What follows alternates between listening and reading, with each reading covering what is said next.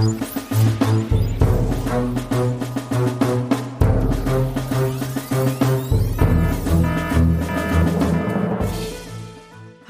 und ganz herzlich willkommen zu einer neuen Folge von Das Universum, dem Podcast, in dem Ruth und Florian über das Universum plaudern. Und auch heute, wie immer, mit Florian. Und mit Ruth. Hallo. Hallo, hallo. Und wir haben eine ganz besondere Folge. Ich bin schon so aufgeregt. Ich ja. freue mich schon so. Ja, es wird wirklich eine besondere, coole Folge. Folge 89. Also die Nummer ist nicht das, was sie cool macht. Äh, der Inhalt ist das, was sie cool macht. Aber bevor wir zu dem wirklich coolen Inhalt kommen, äh, möchte ich noch ganz kurz etwas zu einem, ja, nicht weniger coolen Inhalt sagen. Es hat was mit Asteroiden zu tun, ist ja, nicht so cool. Es hat was, es hat was mit Reisen durchs Universum zu tun und darum geht's ja dann quasi eigentlich auch später. Nein, ich wollte nur noch erwähnen, weil wir in den letzten Folgen immer ein Raumfahrt-Update gehabt haben, dass seit dem 13. Oktober eine neue Raumsonde durchs Weltall fliegt, nämlich die Raumsonde Psyche, die zu Psyche fliegt. Da haben sie sich nicht so viel ausgedacht bei der Namensgebung. Also Psyche ist eine Raumsonde der NASA und das andere Psyche ist ein Asteroid und zwar ein Asteroid, der vermutlich fast komplett aus Metall besteht, was ziemlich cool ist, weil wir sowas noch nie aus der Nähe erforscht haben. Das sind Dinger, die vermutlich die Bruchstücke von ehemaligen Planetenkernen sind. Also da ist wahnsinnig viel spannende Wissenschaft, die wir aber in einer anderen Folge uns ausführlich mhm. anschauen werden und vermutlich erst im Jahr 2029 wirklich ausführlich behandeln können, weil die Raumsonde erst da ankommt. Es gibt also noch keinen wow. Stress, das Thema zu behandeln. Wir haben noch ein bisschen Zeit, aber man kann auch jetzt schon einiges sagen, was diese diese Metallasteroiden betrifft und das werden wir in den nächsten Folgen Aber tun. Moment, mit Metall meinst du jetzt nicht das, was Astronomen und Astronominnen für gewöhnlich ähm, Metall nennen? Nein, ich meine das Ding, was Klonk macht, wenn es draufhaust. Ja, okay. Ja, also wirklich Metall. ist das die allgemeine Definition von Metall? Ich glaube, das ist die chemische Definition, oder? Ja, ich bin mir nicht sicher. Aber es ist auf jeden Fall Eisen, Eisen, Eisenasteroid im Wesentlichen. Ja. ja. Aber das schauen wir uns später an. Heute haben wir was anderes zu tun. Heute haben wir was anderes zu tun. Es ist eine ganz besondere Folge, wie wir eingangs schon erwähnt haben. Es ist, ich würde vielleicht sogar sagen, eine der besten Folgen, die wir jemals gemacht haben. Eine der wir reden gerade seit drei Minuten Folgen. Zumindest eine Folge mit dem besten aller Gäste. Wir haben einen Gast heute. Ja. Und nicht irgendeinen Gast. Wir haben einen ganz besonderen Gast. Und ihr, ihr habt ja vielleicht, also die, die gut aufgepasst haben das letzte Mal, habt schon vielleicht keine Ahnung, wer der Gast ist, aber zumindest eine Vermutung, mit welchem Thema es zu tun haben könnte. Wir haben ja auch schon vorab um eure Fragen zu dem Thema gebeten. Es geht um das hundertjährige Jubiläum unseres, unser aller Lieblingsorts, des Planetariums. Genau. 100 Jahre Planetarium beginnt in diesem Jahr, in diesem Monat zu feiern. Äh, am 21. Oktober ist das offizielle Eröffnungsevent zur Feier von 100 Jahre Planetarium. Und auch da müssen wir keinen Stress haben. Die Feierlichkeiten gehen bis 2025. genau, wir lassen uns nicht lumpen. Wir feiern gleich zwei Jahre. Aber damit alle mitreden können, haben wir gedacht, wir suchen uns heute eine Person, die wirklich Ahnung von den 100 Jahren hat, in denen das Planetarium schon existiert. Und warum das, äh, diese Feierlichkeiten noch so lange dauern, das hat natürlich auch einen historischen Grund. Genau. Und zu, zu diesem Thema und vielen mehr haben wir heute den ganz besonderen Spezialgast, Helen Ahne. Hallo. Hallo Helen. Hi. Vielen Dank, dass ich heute bei euch zu Gast sein darf und ein bisschen die Planetariumsgeschichte mit euch erkunden kann. Ich freue mich sehr darüber. Ja, wir freuen uns nicht weniger drüber, weil das ist eine spannende Geschichte. Also nicht nur eine spannende Geschichte, sondern auch die, die Historie ist auch spannend. Und ich fand es vor allem spannend, dass es jemanden gibt, der das wissenschaftlich erforscht. Ja, also bin ja keine Astronomin, ich bin auch keine Naturwissenschaftlerin, sondern ich bin Kulturwissenschaftlerin und bin zum Planetarium gekommen, weil ich mich eigentlich dafür interessiere, wie Menschen und Technik sich zueinander verhalten. Und da war ich, wie so viele von euch sicherlich auch, einfach in meiner Freizeit in einer Planetariumsvorführung, gerade auf der Suche nach einem Thema für meine Doktorarbeit und habe mich dann so ein bisschen ins Planetarium als wissenschaftlicher Untersuchungsgegenstand verliebt. Und da ist ein Buch dabei rausgekommen, in dem ich eben mir die ersten, ja, so ungefähr zehn Jahre äh, der Institution Planetarium anschaue. Und eben aus kulturwissenschaftlicher Sichtweise. Also ich bin mal gespannt, wie das die HörerInnen so finden. hier von eurem Podcast. Aber ich finde das total spannend, weil das Planetarium an sich ist ja auch keine quasi naturwissenschaftliche Einrichtung. Ne? Da wird wenig geforscht, ja, gar nicht genau genommen. genau, also du, das ist jetzt nicht so, dass man, um ähm, Planetariumsexpertin sein zu müssen, eine Naturwissenschaftlerin sein muss. Also insofern bist du total äh, qualifiziert. Planetariumsexpertin Helen Ahner. Genau. Und vielleicht sollten wir noch äh, dazu sagen, wenn wir die Formalien äh, gleich am Anfang erledigt haben. Du hast äh, die Doktorarbeit geschrieben an der Universität Tübingen. Richtig, genau. Und bist jetzt am Max-Planck-Institut für Bildungsforschung. Ganz genau, in Berlin.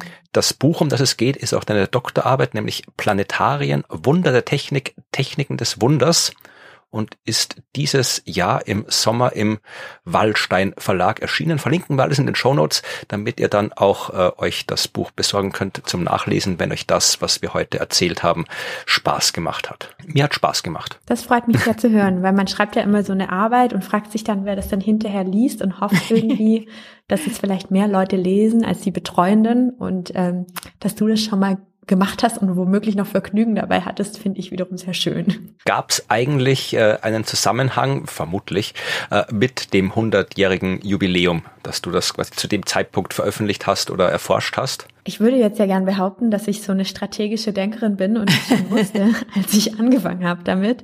Aber ich kam wirklich so ein bisschen unbedarft zur Planetariumsgeschichte und mir war äh, das Herannahen des 100-jährigen Jubiläums, damals als ich angefangen habe, 2017, ist mir da erst aufgefallen, dann, nachdem ich schon ein paar Tage damit verbracht hatte, darüber zu forschen, auch schon das erste Exposé geschrieben hatte. Da denkt man ja dann auch immer, man ist in drei Jahren fertig und so, was dann nicht unbedingt der Fall ist. Und habe dann aber gemerkt, ach ja, das ist eigentlich timingmäßig ganz gut und das ist irgendwie auch ein schöner Anlass. So und ich habe auch am Anfang erst die Idee gehabt, ich werde mir alle 100 Jahre anschauen und ich, da gibt's ja so viele Geschichten zu erzählen und habe dann gemerkt, es gibt wirklich so unfassbar viel darüber zu sagen, dass die ersten knapp zehn Jahre Planetariumsgeschichte Geschichte für eine Doktorarbeit schon völlig ausreichen und äh, dass es noch viele weitere Arbeiten darüber zu schreiben gäbe, die ich auch nach wie vor gern schreiben würde, weil ich es einfach einen unfassbar spannenden Forschungsgegenstand finde.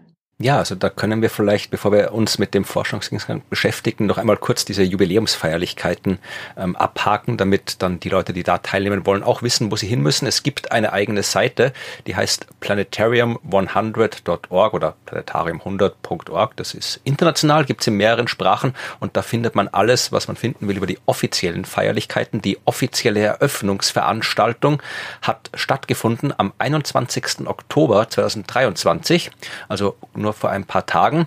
Vermutlich kann man sich das Ganze noch nachschauen. Das ist irgendwie auch online übertragen worden. Und Ruth, ich weiß nicht, ob du das schon weißt, es wird jetzt auch äh, jährlich einen internationalen Tag der Planetarien geben. Ah. Ja, und zwar am 7. Mai wird der immer stattfinden. Also der wird, glaube ich, im nächsten Jahr das erste Mal gefeiert und dann am 7. Mai 2025, da ist dann zumindest laut dieser äh, Planungsorganisation offiziell der 100. Geburtstag des Planetariums, weil am 7. Mai 1925 im Deutschen Museum in München das weltweit erste Projektionsplanetarium ja, eingeschaltet, eröffnet, was auch immer worden ist. Aber da sind wir eigentlich schon mitten in der Geschichte drin, weil bis zu diesem 7. Mai 1925 hat ja einiges passieren müssen. Absolut, da war einiges los ähm, in dieser Zeit bis es soweit war. Und ich möchte, bevor wir anfangen, möchte nur einmal kurz ein Thema erwähnen, dann überlasse ich auch die Planetariumsdiskussion Ruth und dir, weil äh, Ruth ist ja die Planetariumsexpertin von uns beiden. Aber gleich auf den ersten Seiten deines Buches, wo du ja auch ein bisschen so über die äh, ja, die Wirkung des Planetariums äh, schreibst, da ist mir ein, ein Satz begegnet, wo du schreibst, dass in Wien das Planetarium, das dort eröffnet worden ist, was ja auch zu den ganz frühen großen Planetarium gehört, äh, dass in Wien bei der Eröffnung des Planetariums anscheinend so ein Aufruhr war und dass die Menschen so toll fanden, dass es zumindest behauptet wurde, dass ein Lied komponiert wurde mit dem Titel Schatzal, komm mit mir ins Planetarium. Und äh, ich möchte eh über alles was wissen, was du in deinem Buch geschrieben hast, aber ja, seit ich das gelesen habe, habe ich probiert herauszufinden, ob es noch irgendwo irgendwas über dieses Lied gibt, in der Aufnahme, einen Text, eine Melodie bin aber über die Zeitungsberichte, wo darüber berichtet wurde, nicht hinausgekommen. Also du hast auch nicht mehr dazu gefunden. Leider nein. Also mich hat das auch total fasziniert, gerade als Kulturwissenschaftlerin, die sich ja vor allem dafür interessiert, was Menschen dann daraus machen, dass sowas wie ein Planetarium eröffnet, war ich davon auch mega hooked und dachte, ach, das muss ich unbedingt hören. Habe auch ein paar, paar KollegInnen, die sich eben mit der Geschichte von Populärmusik und Volksmusik auseinandersetzen und die auch so ein bisschen die Archive kennen. Aber es scheint auch, um ehrlich zu sein, mehr ja so eine Eintagsfliege gibt, ein One-Hit-Wonder vielleicht auch gewesen zu sein. Das Lustige war, dass die eine Zeitung, die über das Planetarium getitelt hatte, eine große Wiener Tageszeitung, eben vorausgesagt hat in diesem Artikel, dass das Planetarium ja so beeindruckend sei, dass es bestimmt nicht lang dauern wird, bis es dann auch einen Schlager dazu geben wird. Und mhm. ähm, hat damit quasi eine self-fulfilling prophecy aufgestellt, weil dann wiederum Leser dieser Zeitung sich dazu berufen gefühlt haben, diesen, ähm, diesen Schlager zu schreiben. Schatzel, komm, wir gehen ins Planetarium. Und das wiederum hat dann die Zeitung natürlich genutzt, um groß darüber zu berichten. Also es war irgendwie auch so ein, so ein kleines Presse, ja, so ein Selbstmarketingsprojekt vielleicht auch dieser Zeitung, dieser Schlager. Und das ist eigentlich auch schon relativ spannend, weil sich dieses, das Planetarium als Pressephänomen auf jeden Fall auch stark bemerkbar macht. Also es war einfach ein toller Gegenstand, über den man super schreiben konnte, der irgendwie viel hergab und den die Presse auch geliebt hat. Und ich denke, das trägt mit dazu bei, dass es eben auch so ein Hype ums Planetarium gab in den ersten ja, Wochen und Monaten nach hm. seiner Eröffnung. Ich glaube, da müssen wir jetzt hier als Podcast das Universum einen Aufruf starten, dass wir bitte eine Neuinterpretation, Neukomposition von Schatzal komm mit mir ins Planetarium hören wollen. Also wenn ihr in der Hörerschaft musikalisch begabt seid, schickt uns eure besten ja, Schlager mit dem Titel Schatzal komm mit mir ins Planetarium und wir werden die dann hier vorspielen, behaupte ich jetzt einfach mal. Oder Ruth wird sie als Einlassmusik in ihrem Planetarium spielen. ich weiß sie singen. Also ich das ist eine Drohung. abwarten, das zu hören, auf jeden Fall. Ja. Aber es gibt davon keinerlei äh, Recording oder es gibt auch irgendwie den Text nicht davon, von diesem Lied. Also ich konnte es nicht ausfindig machen. Ich kann mir schon mhm. vorstellen, es gibt ja schon so was wie zum Beispiel teilweise auch so Landesbibliotheken, die wirklich alles, was veröffentlicht wird, gesammelt haben. Gibt es ja durchaus auch für Musik und Lieder. Aber ich weiß nicht, wie wie offiziell auch diese Veröffentlichung war. Also es war wohl ein Kapellmeister und irgendein Offizier, also schon irgendwie in gewissermaßen etablierte Musiker, die das ähm, komponiert haben. Aber ja, wie gesagt, ich konnte, konnte es noch nicht finden. Aber ich wäre sehr neugierig tatsächlich, was es damit mit diesem Gassenhauer auf sich hat. Ja, oder vielleicht sind ja sogar in unserer Hörerinnenschaft Volksmusikspezialistinnen der 1920er Jahre irgendwie vertreten, die da irgendwie Zugang zu irgendwelchen Archiven oder sonstigen Quellen haben, die uns bis jetzt verschlossen geblieben sind. Also ja, meldet euch, wenn ihr mehr über Schatzal kommt mit mir ins Planetarium wisst. Also ich habe mir gedacht, ich meine, das war 1927, ne? das war die, die Eröffnung des Planetariums in Wien, das ja das, das erste Planetarium äh, außerhalb Deutschlands war. Aber natürlich die Frage ist irgendwie, ähm, was hat's jetzt mit dieser zweijährigen 100-Jahresfeier auf sich? Warum fangen wir jetzt 1923, äh, 1923, 2023 äh, zu feiern an, wenn doch, wie Florian gerade gesagt hat, die Eröffnung erst am, am 7. Mai 1925 war? Möchtest du da gleich irgendwie was dazu sagen zu dieser zu dieser Geschichte, zu dieser Anfangsgeschichte? Sehr gerne. Hm. Also erstmal muss ich sagen, dass ich das eigentlich total toll finde. Nicht nur, weil ich unfassbar gern feiere und mich deswegen über Feier auch freue, sondern weil das irgendwie der historischen Realität gerecht wird, dass es eigentlich selten große Entwicklungen gibt, die man auf einen Tag datieren kann, sondern Sachen mhm. sind eben Prozesse und das gilt auch für die Planetariumsentwicklung.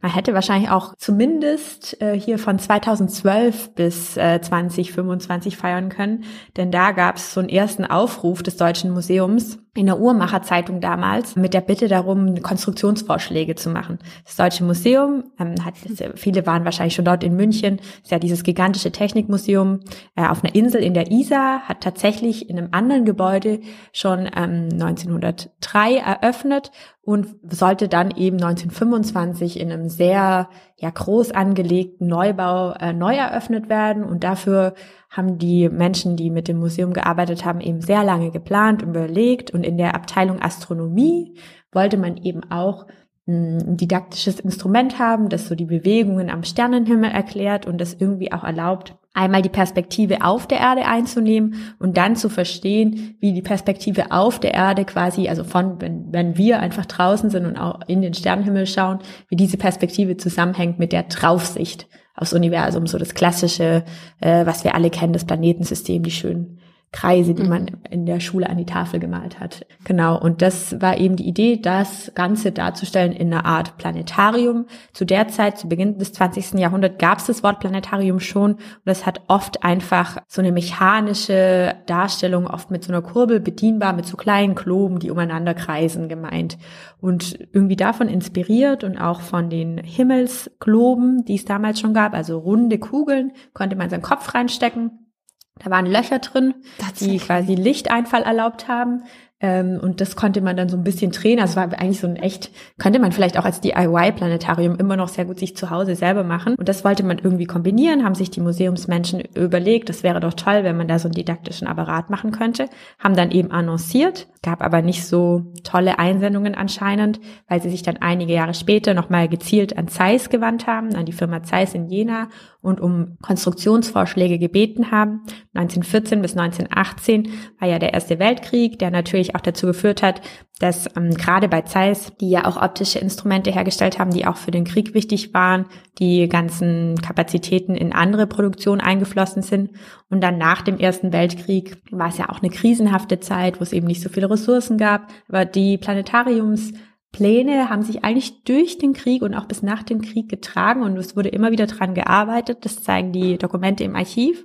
Und dann 1923 im Frühjahr gelang die erste Projektion eines Himmelssegments. Also es war eine sehr lange Geschichte. Es hat lange mhm. gebraucht, bis sie die entscheidende Konstruktionsidee hatten. Zwischendurch hat man immer mal gedacht, das klappt nicht. Aber dann 1923 im Frühjahr konnte man eben so einen kleinen Teil dieses Sternenhimmels projizieren. Und dann im Winter bei Zeiss in Jena und dann im Herbst wurde dann der erste Full Dome Projektion quasi, also einmal die 360 Grad Panorama Darstellung gelang dort weiß, das ist ein äh, eigentlich ein unnötiges Detail, aber äh, weißt du, welcher Teil des Himmels das war? Welcher Stern war der erste projizierte Stern? Oh nein, das weiß ich tatsächlich nicht. Wenn man quasi wüsste, welcher Stern der erste projizierte war, wäre schon ein sinnloses Wissen. Aber äh, ja, ich hätte mich gewundert, wenn diese Daten doch irgendwo existiert hätten. Also womöglich könnten das Ingenieure so und Ingenieurinnen sogar rauslesen aus den Archivdokumenten. Ich bin jetzt keine Ingenieurin und habe auch also eine Weile gebraucht, bis ich so grob verstanden habe, wie diese Projektion funktioniert und würde auch immer noch nicht sagen, dass ich es voll durchdrungen habe. Deswegen bin ich, glaube ich, die Falsche dafür, um zu sagen, welcher Stern das war. Es war auf jeden Fall eine Art, ja, ein achteckiger oder vieleckiger Teil des Himmels, der da projiziert wurde. Und wahrscheinlich, vielleicht war es ja sogar der Nordstern, keine Ahnung. Ist das die, ist das vielleicht die Sternenikone, die man dann projiziert? Ich weiß es nicht. Projiziert sind alles Punkte. Also ich glaube, da gibt es jetzt wenig Ikonisches, aber weiß ich, das müsstest du wissen, Rot, ob es irgendwie einen ähm, Lieblingsstern der Planetariumsleute gibt. naja, der Nordstern ist natürlich schon einer von denen, die irgendwie, also aufgrund der Geometrie der Projektion da irgendwie ein bisschen speziell ist, klar.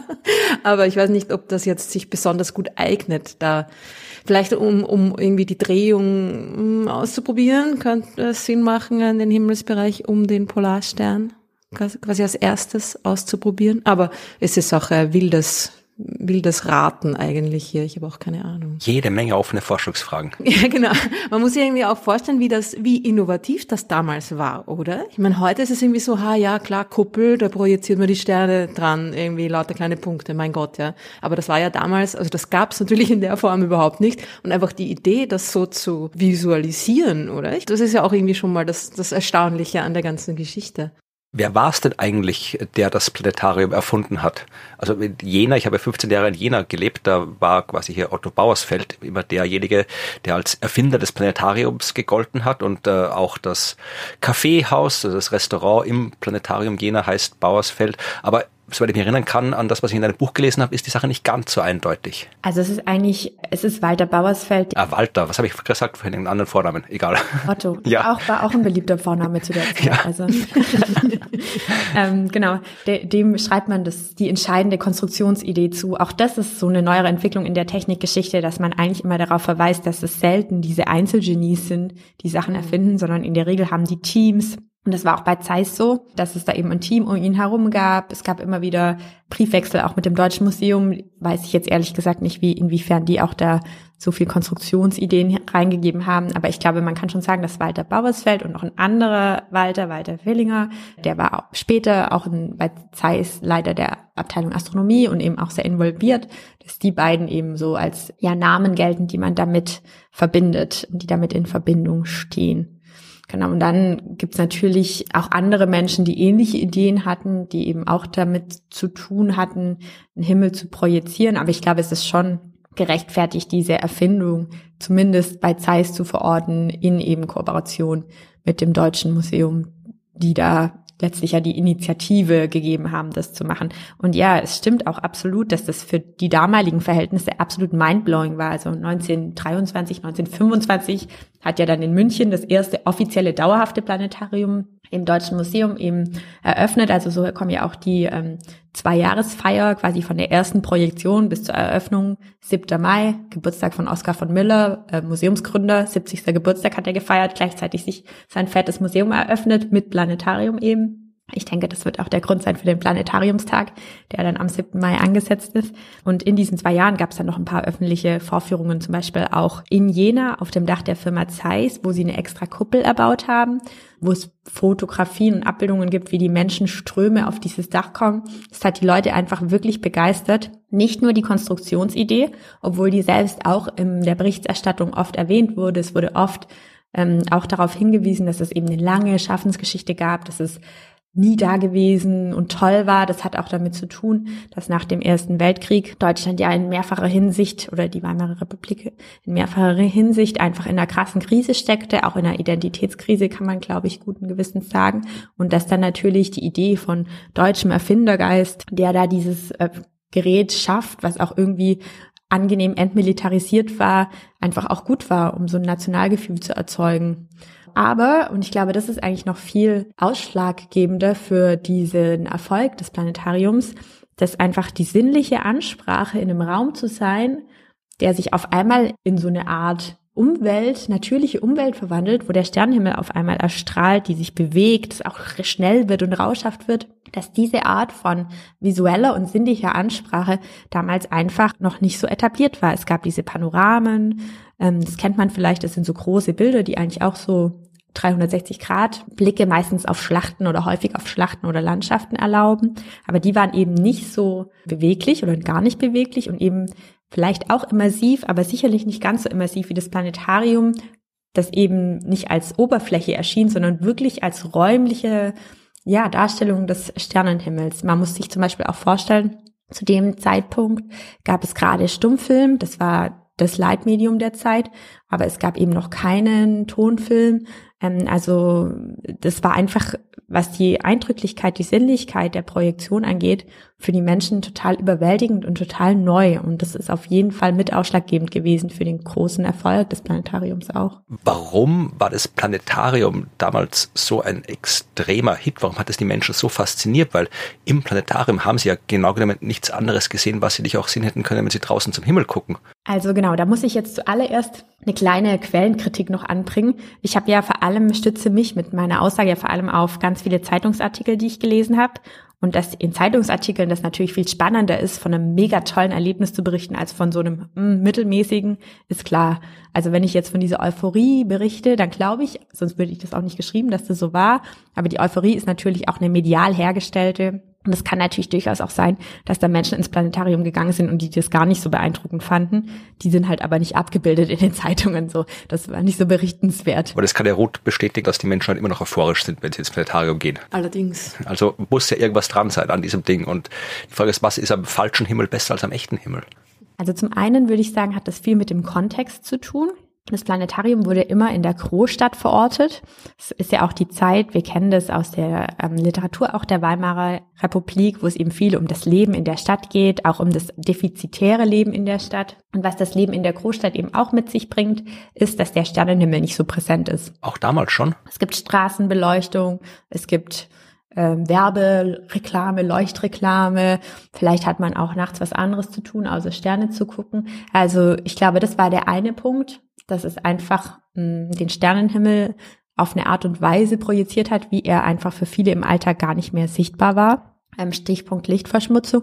In den 1920er Jahren ging auch, also kam auch dieses Wort zum ersten Mal auf und es gab auch schon Diskussionen darüber, obwohl man die sicherlich nicht vergleichen kann mit den Diskussionen, die es heute darüber gibt, einfach weil auch die Welt noch nicht so hell war oder die Nacht noch nicht so hell war damals. Und dann ist es sicherlich auch die, also es wird immer wieder erwähnt, dass das Planetarium eben unabhängig von äußerlichen Bedingungen jederzeit tagsüber, wann immer man es möchte, convenient in angenehmer Temperatur und in Trockenheit, ohne vorher auf einem Berg zu kraxeln, diesen einzigartigen Sternenhimmel, der aber eben sich so anfühlt, wie sei man auf dem Ozean oder im Gebirge den Menschen eben direkt vor die Haustür brachte.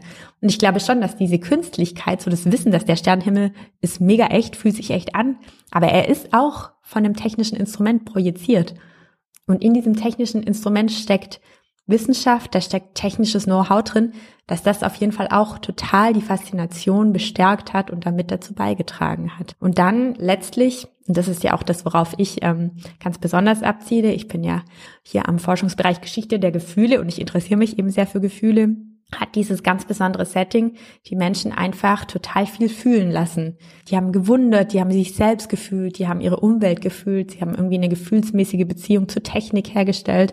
Und das war natürlich auch super eindrücklich. Ich glaube, das kann man heute teilweise auch noch erleben. Also die Gefühle haben sich sicherlich geändert, aber auch ich finde das eine emotionale Erfahrung, ins Planetarium zu gehen. Also ich finde das total spannend, nämlich auch, äh, dass, dass es Leute gibt, die darüber forschen. Das ist etwas, was man als, als Naturwissenschaftlerin auch jetzt gar nicht so weiß, weil wir haben ja keine Ahnung. Irgendwie, man denkt immer so, ja, naja, das Planetarium ist halt so ein Tool, ne? Und da macht man, da zeigt man das halt, was Leute schon erforscht haben, so in die Richtung.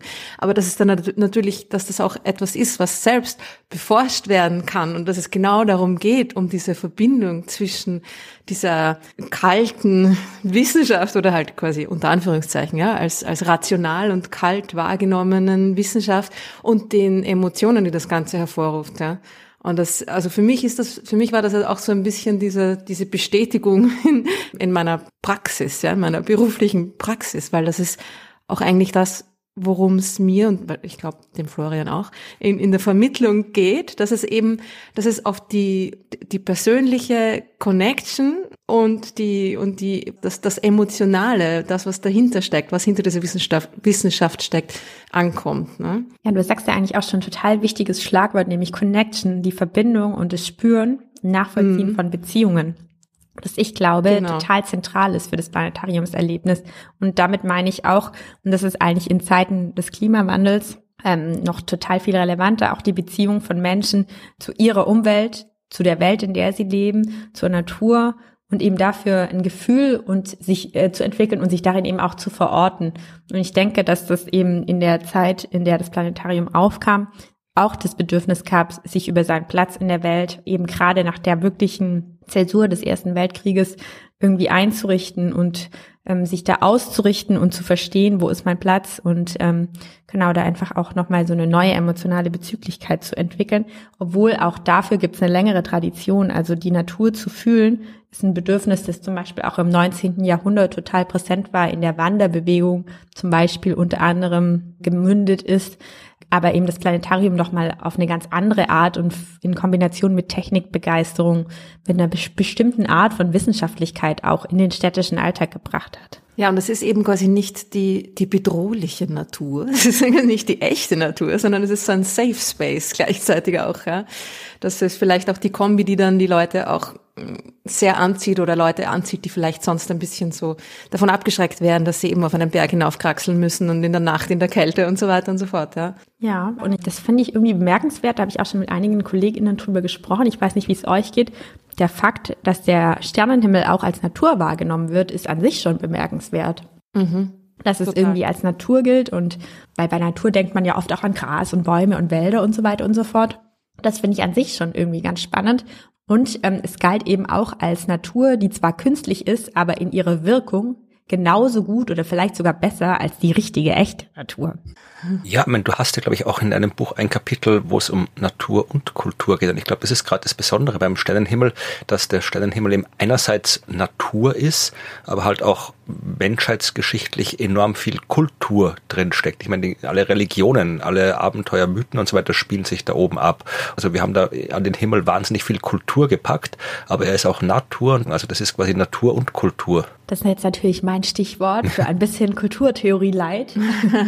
Wir denken ja inzwischen über Natur und Kultur gar nicht als getrennt oder als gegensätzlich nach, sondern wir sprechen eher von Naturenkulturen, Naturkulturen, Nature Cultures und sehen das mehr als quasi künstliche Trennung, die Menschen auch machen und schauen uns dann mehr an, was machen Menschen eigentlich, was macht Dinge für, in den Augen der Menschen zur Natur und was macht sie zur Kultur. Und wenn man sich das eben anschaut, sieht man, dass das eigentlich immer verwoben ist und die Art und Weise, wie wir uns Natur vorstellen, immer kulturlich ist. Also es immer irgendwie hat was damit zu tun, wie wir uns das eben vorstellen. Und andersherum, was Kultur ist, ist auch immer natürlich in dem Sinne, als dass es eine bestimmte Vorstellung von Natur beinhaltet, eine bestimmte Rolle, einen bestimmten Platz, die diese Natur einnimmt. Und deswegen ist man eben gar nicht mehr, oder macht man das nicht, dass man sich überlegt, was ist jetzt Natur, sondern, oder Kultur, sondern man macht eben mehr so, beobachtet, was Menschen warum, wann als Natur bezeichnen und äh, warum als Kultur bezeichnen. Und da ist das Planetarium eben ein tolles Beispiel, um zu sehen, aha, Menschen bezeichnen den Sternenhimmel hier als Natur. Und sie nehmen das auch als total wichtigen Teil ihres Alltags wahr und sie geben diesem bestimmten Stück Natur eine Funktion. Und im Planetarium ist die Funktion eben einmal Wissensvermittlung, aber noch viel präsenter ist eben die Funktion der Natur des Sternenhimmels, das Erzeugen von Gefühlen und auch von so einer moralischen Güte sogar. Also es hat quasi fast so eine transzendentale moralische Funktion, die dieser Sternenhimmel auch bekommt im Planetarium. Hast du das auch bei dir im Planetarium, Ruth, diese transzendentale moralische Funktion, wenn du mit den Kindern da deine Sternenshows machst? Ich habe das sogar noch mehr, würde ich behaupten. Es ist auch das, was mir Leute oft sagen. Ich möchte mich da jetzt nicht irgendwie so äh, loben, aber. Gründest du deine Religion bei dir oder was? Nein, nein, es geht ja nicht um mich, sondern es geht um dieses Ding, weil eben dieses kleine Planetarium, dieses mobile Planetarium noch viel hm, wie soll ich sagen, unerwarteter ist in seiner Funktion. Wenn ich ins große Planetarium hineingehe, also damals war das vielleicht auch noch so, aber mittlerweile jetzt ist es so, dass dann äh, ich weiß, was auf mich zukommt. Ja, da kommt jetzt irgendwie, da kommen jetzt schöne Bilder, beeindruckend und so weiter. Ja. Wenn ich aber in dieses kleine, unscheinbar aussehende Stoffzelt da, hm, wo ich nicht mal weiß, hm, was passiert da, hineingehe und das gar nicht so recht erwarte, dann, dann hat das noch einen viel stärkeren Effekt, weil das, es erwischt die Menschen so ein bisschen off guard, ja. Sie hatten keine Chance, sich da irgendwie zu schützen. Und es ist auch so, dass es bei mir drinnen nicht so hell ist. Ja? Also das ist ja auch das, was ich fast an, an den modernen Großplanetarien mittlerweile ein bisschen kritisieren würde, dass sie eben genau diese Naturerfahrung mm, ein bisschen in den Hintergrund stellen, nicht genug würdigen, sondern es geht um dieses, es ist alles super hell, es ist alles super bunt, 27.000 K, I don't know what, ja, und da, dadurch kriegt das so eine, eine künstliche Kinofilmerfahrung, wobei das, das, was die Menschen so richtig beeindruckt, ja, genau diese, dieses Spiel ist, ne, zwischen der, zwischen der Echtheit. Das, das sieht aus wie der echte Sternenhimmel. Und das ist eben das, was bei mir auch noch ein bisschen vielleicht mehr so ist, weil es, weil mein Beamer nicht so hell ist und dadurch irgendwie halt dieser Eindruck nicht so überwältigend optisch ist. Also schon, aber es ist nicht so hell, nicht so bunt und so weiter. Ja. Und wir haben irgendwie Leute auch, die schon drinnen dann so hm, Astrofotografie geübt haben. Also gesagt, ja, sie verwenden irgendwie ähnliche Belichtungszeiten wie am echten Sternenhimmel. Ich glaube, das sind halt alles verschiedene Dinge, die damit da, dazu beitragen. Ja. Hell, das Inhaltsverzeichnis von deinem Buch ist ja allein schon äh, lesenswert. Da ist auch irgendwie, glaube ich, ein Kapitel drin über die Rolle des Projektors. Ja, total cool. Der Projektor als Wesen, das ist das, was ich auch, was ich auch total spannend finde und ich unbedingt fragen wollte. Wie ist der Projektor als, als, als Wesen wahrzunehmen? Genau, also ich habe ja schon gesagt, dass mein erstes Interesse, Initialinteresse war, zu verstehen, wie Menschen und Technik sich annähern, wie die sich in der Welt einrichten. Und in den ähm, Zeitungsberichten über das Planetarium nimmt eben dieser Projektor eine zentrale Rolle ein. Und er wird beschrieben als Ungeheuer, als Kometenungetüm, als Drache, mhm. als Insekt, als Ameise, ähm, also irgendwie als ein fremdes Wesen, oft als ein Wesen aus einer ähm, Fabelwelt oder eben auch als ein außerirdisches Wesen, das da steht und eigenständig agiert. Das ist ja, ich meine, ein großes, eine große Maschine tatsächlich, hoch erhaben, die für die Menschen auch damals noch gar nicht lesbar war. Die kannten nichts, was so ähnlich aussah. Mhm. Und dann bewegt die sich und macht da was. Und es steht keine Person unmittelbar daneben, sondern die Person, die die Maschine bedient hat, stand so ein bisschen an der Seite, in einem extra eingerichteten Schaltpult. Und im Planetarium sind die Stühle ja konzentrisch ausgerichtet, so wie eben in einem Zirkus. Das heißt, man sieht eigentlich vor allem die Maschine und nicht so sehr den Menschen, der die Maschine bedient. Und dass dieses Ding sich so bewegt und irgendwie auch eine bewegliche Abbildung erzeugt, hat die Menschen eben dazu inspiriert, sich diese Maschine als Tier vorzustellen und hat dann damit auch so ein bisschen Ängste ausgelöst tatsächlich. Also die waren sehr spielerisch, würde ich sagen, auch ein bisschen einfach um Sensationslust zu wecken. Aber die Idee, dass da so ein anderes Wesen in der Mitte des Raumes steht, das auch mhm. mithandelt, dass nicht nur Menschen da handeln, sondern eben auch Technik als handlungsmächtig da in Erscheinung tritt und dass diese Technik sogar gewissermaßen eine Welt schafft, die hat die Menschen schon fasziniert und darüber haben sie reflektiert und es ist eben auch sehr interessant mit zum Beispiel Science and Technology Studies Theorie, die eben auch darüber nachdenkt, welche Handlungsmacht eigentlich Geräte und Technik haben, zusammenzubringen. Und das hat mich sehr fasziniert. Also wer wissen will, was für ein Gerät das ist, falls das jemand nicht äh, vor dem geistigen Auge hat, es ist auf dem Cover deines Buches, ist so ein alter Planetariumsprojekt da drauf, die man auch heute noch teilweise in kleineren Planetarien sehen kann. Es sind zwei Kugeln, die durch einen längeren Zylinder miteinander verbunden sind und die können halt klein sein, die können groß sein. Ich glaube, äh, die, das auf deinem Buch, das ist ja deutlich größer als ein Mensch und dieses Ding kann sich halt dann so ja hin und her bewegen, hin und her drehen. Also es schaut schon sehr, sehr Science-Fiction-artig aus und ja, wenn ich dieses, diese Form beschreiben müsste, würde mir auch nichts anderes einfallen als ja, schon aus wie Planetariumsprojekte, weil so eine Form gibt es eigentlich sonst nirgends. Mittlerweile schauen die anders aus, die modernen Projektoren und Ruth, du hast ja so, du hast ja nur Beamer stehen bei dir. Also mittlerweile braucht man diese, diese seltsam aussehende Technik nicht mehr, aber damals, ja, musste es, kann ich mir gut vorstellen, dass wenn man unvorbereitet auf so ein Teil stößt? Ich hätte so gern so einen Mini-Hantelprojektor der in mein kleines Zelt hineinpasst. Muss ich finde die auch ganz was Besonderes, diese, diese, diese Projektoren. Und ich finde, ich freue mich auch immer noch, wenn man in ein großes Planetarium geht und sie noch den alten Projektor haben. Ich finde, ohne diesen Projektor ist das Planetarium ein bisschen, ich weiß nicht, entzählt, oder? Ja, aber dann beantwortet sich die Frage von dir, was der Projektor als Wesen macht. Na eh, na eh. Also auf jeden Fall hat die Form dieses Projektors ähm, auch den ZeitgenossInnen damals Rätsel aufgegeben. Also Ruth, du hast ja schon gesagt, als Hantel, es wurde als Doppelhantel beschrieben, weil es irgendwie in der Mitte so einen Zylinder gibt, an der oben und unten oder links und rechts, wie je nachdem, wie das gekippt ist, waren diese Kugeln angebracht und es konnte quasi gekippt und gedreht werden. Und jede Kugel, das waren Halbkugeln, haben quasi einmal den Südsternhimmel und den Nordsternhimmel projiziert. Und die Kugeln selber werden oft als Taucherhelm beschrieben. Das sind ja runde, runde, ah, relativ ja. runde Kugeln mit so kleinen Fensterchen, Linsen, mhm. durch die eben dann die einzelnen Himmelssegmente projiziert werden. Und in den Zylindern, dem Zylinder in der Mitte, gibt's nochmal Projektionsapparate für die Planeten. Das war nämlich das große mechanische Problem. Wie schafft man das, den Fixsternhimmel einmal beweglich hinzukriegen und gleichzeitig die Planetenbewegungen zu projizieren, die ja nicht mit dem Fixsternhimmel synchron sind, sondern eben sich davor irgendwie bewegen. Mhm. Und weil die Leute eben damals schon bestimmte Techniken kannten, haben sie diese auch zur Beschreibung genutzt. Und es war eben der Taucherhelm. Und es gibt auch ähm, Anekdoten, die darüber berichten, dass Menschen eben auch nicht wussten, wie man damit umgeht oder wie man das schafft, dass man etwas sieht. Und es gibt Bilder und auch Beschreibungen davon, wie Leute eben in die Linsen reingeguckt haben und mhm. dachten, so sieht man den Sternenhimmel, weil sie das eben kannten von Teleskopen. Da schaut man in die Linse rein und dann sieht man den Sternenhimmel. Aber dass das quasi rauskommt und projiziert wird, das mussten die Menschen erst lernen, wie das funktioniert. Das ist total spannend, auch die, die Worte, die du irgendwie auch so raus greifst. Zum Beispiel, was ich auch sehr spannend fand, warum du das Wort wundern verwendest. Weil das ist ja eigentlich irgendwie so ein bisschen was, was immer mit Erwartungshaltung zu tun hat, oder? Also ich hätte eher das Wort staunen vielleicht da, da in Verbindung gebracht mit dem Planetarium. Aber wenn man sich wundert, dann ist es ja auch schon so ein bisschen so, hm, da, da stimmt was nicht oder das, das hätte ich anders erwartet, oder?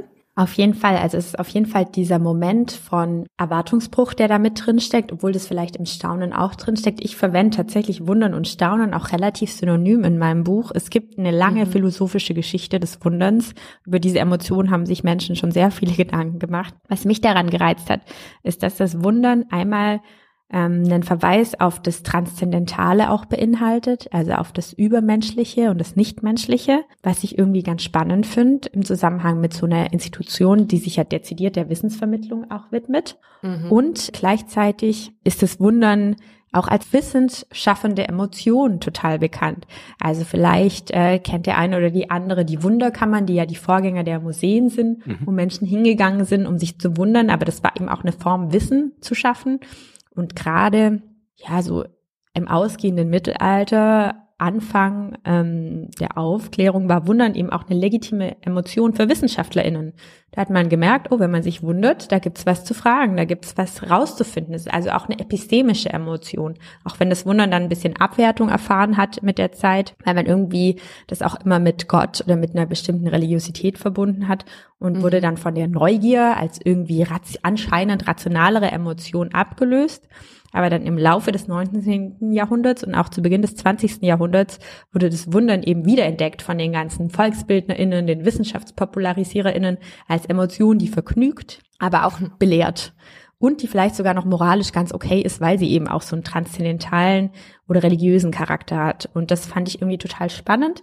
Aber warum ich es eigentlich gewählt habe und so prominent gemacht habe, ist viel trivialer. Ich bin ja empirische Kulturwissenschaftlerin, das heißt, ich schaue mir an, was ich finde.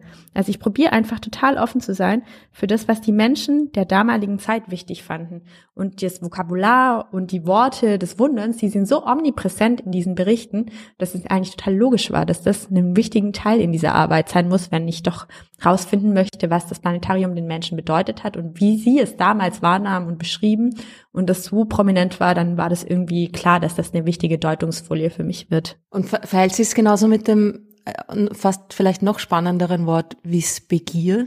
Das ist ja auch irgendwie diese, dieses, das Wissen auf der einen Seite und die, die, die Gier, eine, eine ähm, total basic Emotion da irgendwie miteinander verknüpfen. Also es gibt einige Quellen, die eben darüber schreiben, dass die wissensdurstigen und wissenshungrigen Massen in dieses Planetarium strömten. Und was mich an dieser, an diesem Sprachbild so fasziniert hat, ist die Körperlichkeit des mhm. Bedürfnisses nach Wissens und wie das dargestellt wird.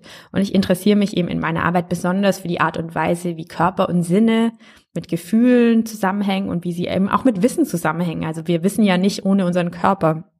Und ähm, das fand ich eben total interessant, darüber nachzudenken und auch zu bemerken, dass das Planetarium ein Ort war, wo das Bedürfnis nach Wissen sich eben nicht nur intellektuell, sondern irgendwie auch körperlich geäußert hat. Also man mhm. wollte Wissen nicht nur denken, sondern erfahren. Und dafür hat eben dieser Raum den idealen Anlass geschaffen, Wissen zu erfahren mit allen Sinnen und eben nicht nur durch Lesen oder durch Zuhören an einem Vortrag, sondern auch durch weiß nicht, Gänsehaut bekommen, wenn auf einmal dieser Sternenhimmel angeht, durch ja viele Schildern, dass sie sich zum Beispiel so gefühlt haben, als würde eine leichte Nachtbrise über sie hinwegziehen und so. Also diese mhm. ganzen körperlichen Aspekte, die ja auch mit dazugehören, um irgendwie sich der Welt zu öffnen und sie zu begegnen, ähm, die fand ich in diesem Wissens Wissbegier, Wissensdurst, Wissenshungerbegriff total schön abgebildet. Kann man eigentlich äh, aus dem, was du erforscht hast, auch Schlüsse darüber ziehen, was für Auswirkungen das gehabt hat? Also, dass die Wissbegier oder das Wissen wollen da ist, hast du gerade erklärt und auch, dass das Planetarium in der Hinsicht ein besonderer Ort ist, dass das Planetarium geschaffen wurde als Instrument der Wissensvermittlung, äh, ist auch klar. Aber wie hat es denn funktioniert? Also kann man irgendwie feststellen, dass sich das Wissen in der Gesellschaft durch das Planetarium verändert hat oder war das jetzt nicht das, was du erforscht hast? Das habe ich tatsächlich nicht erforscht, aber ich glaube, man kann auf jeden Fall mit dem, was ich gemacht habe, sagen, dass das Planetarium eben eine Wirkung hatte, die auch jenseits der Institution bespürbar war. Und dafür benutze ich gerade solche Dinge wie diesen Schlager. Also, dass es so einen Schlager gibt, ähm, Schatzel, komm mit mir ins Planetarium. Das bedeutet ja irgendwie, dass das Planetarium in den Menschen einen Prozess angestoßen hat, der sie auch jenseits dieser Vorführung ja interessiert und begeistert und irgendwie gepackt hat. Und es gab eben nicht nur diesen Schlager, es gab Kinderbücher über das Planetarium, es gab Gedichte, es gab Modelinien, ähm, oh. es gab Revues, die sich eben mit diesem Thema auseinandergesetzt haben. Und auch da würde ich jetzt das Planetarium nicht unbedingt als ausschließliche Quelle sehen. Es war einfach auch eine Zeit, in der sich Menschen für Astronomie interessiert haben. Es gab viele wissenschaftliche Entwicklungen, die irgendwie spannend waren. Ähm, es gab ähm, den Hellischen Komet, der war, glaube 1913 oder 1912 in Europa zu sehen. Der kommt ja alle 100 x Jahre. Das, da müsst ihr mir jetzt helfen. 76. 76.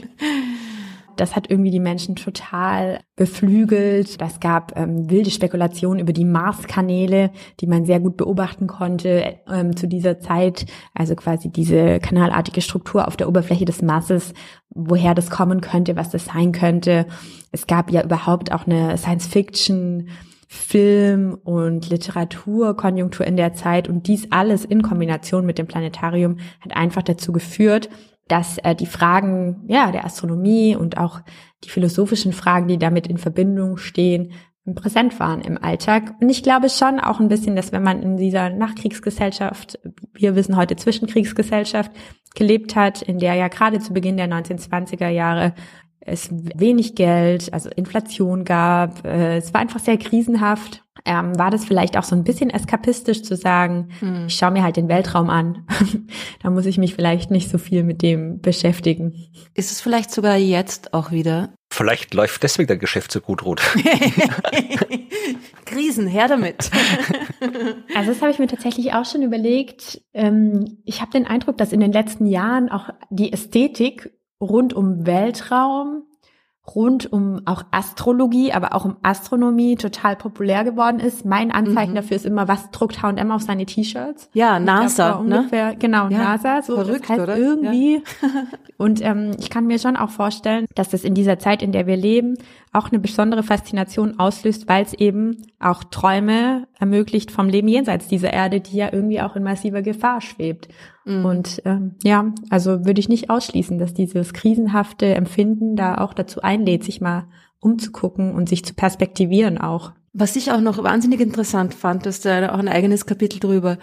Wie forscht man überhaupt über vergangene Erfahrungen und, und Gefühle der Menschen? Ja, das ist wirklich eine große Frage, auch eine große methodologische Frage. Fossile mhm. Gefühle ausbuddeln.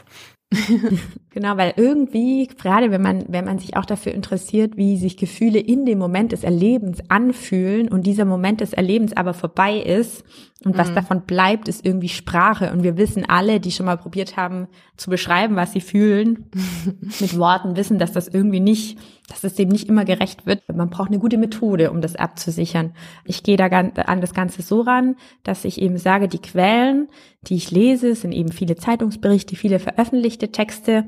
Die haben ja auch die Menschen gelesen, die ins Planetarium gegangen sind. Also die haben die geschrieben, nachdem sie dort waren, aber sie haben es oft auch gelesen, bevor sie dorthin gingen.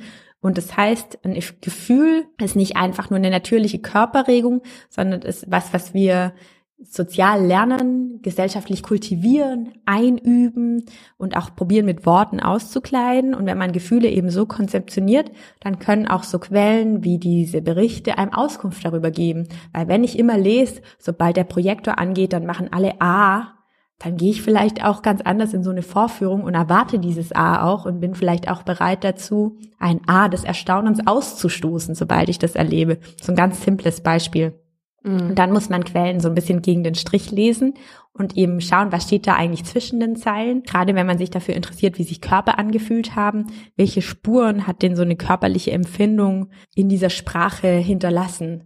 Und es ist natürlich auch Teil der Quellenkritik zu sagen, na ja, nur weil das diese Person so geschrieben hat, heißt das ja noch lange nicht, dass sie das so erlebt hat.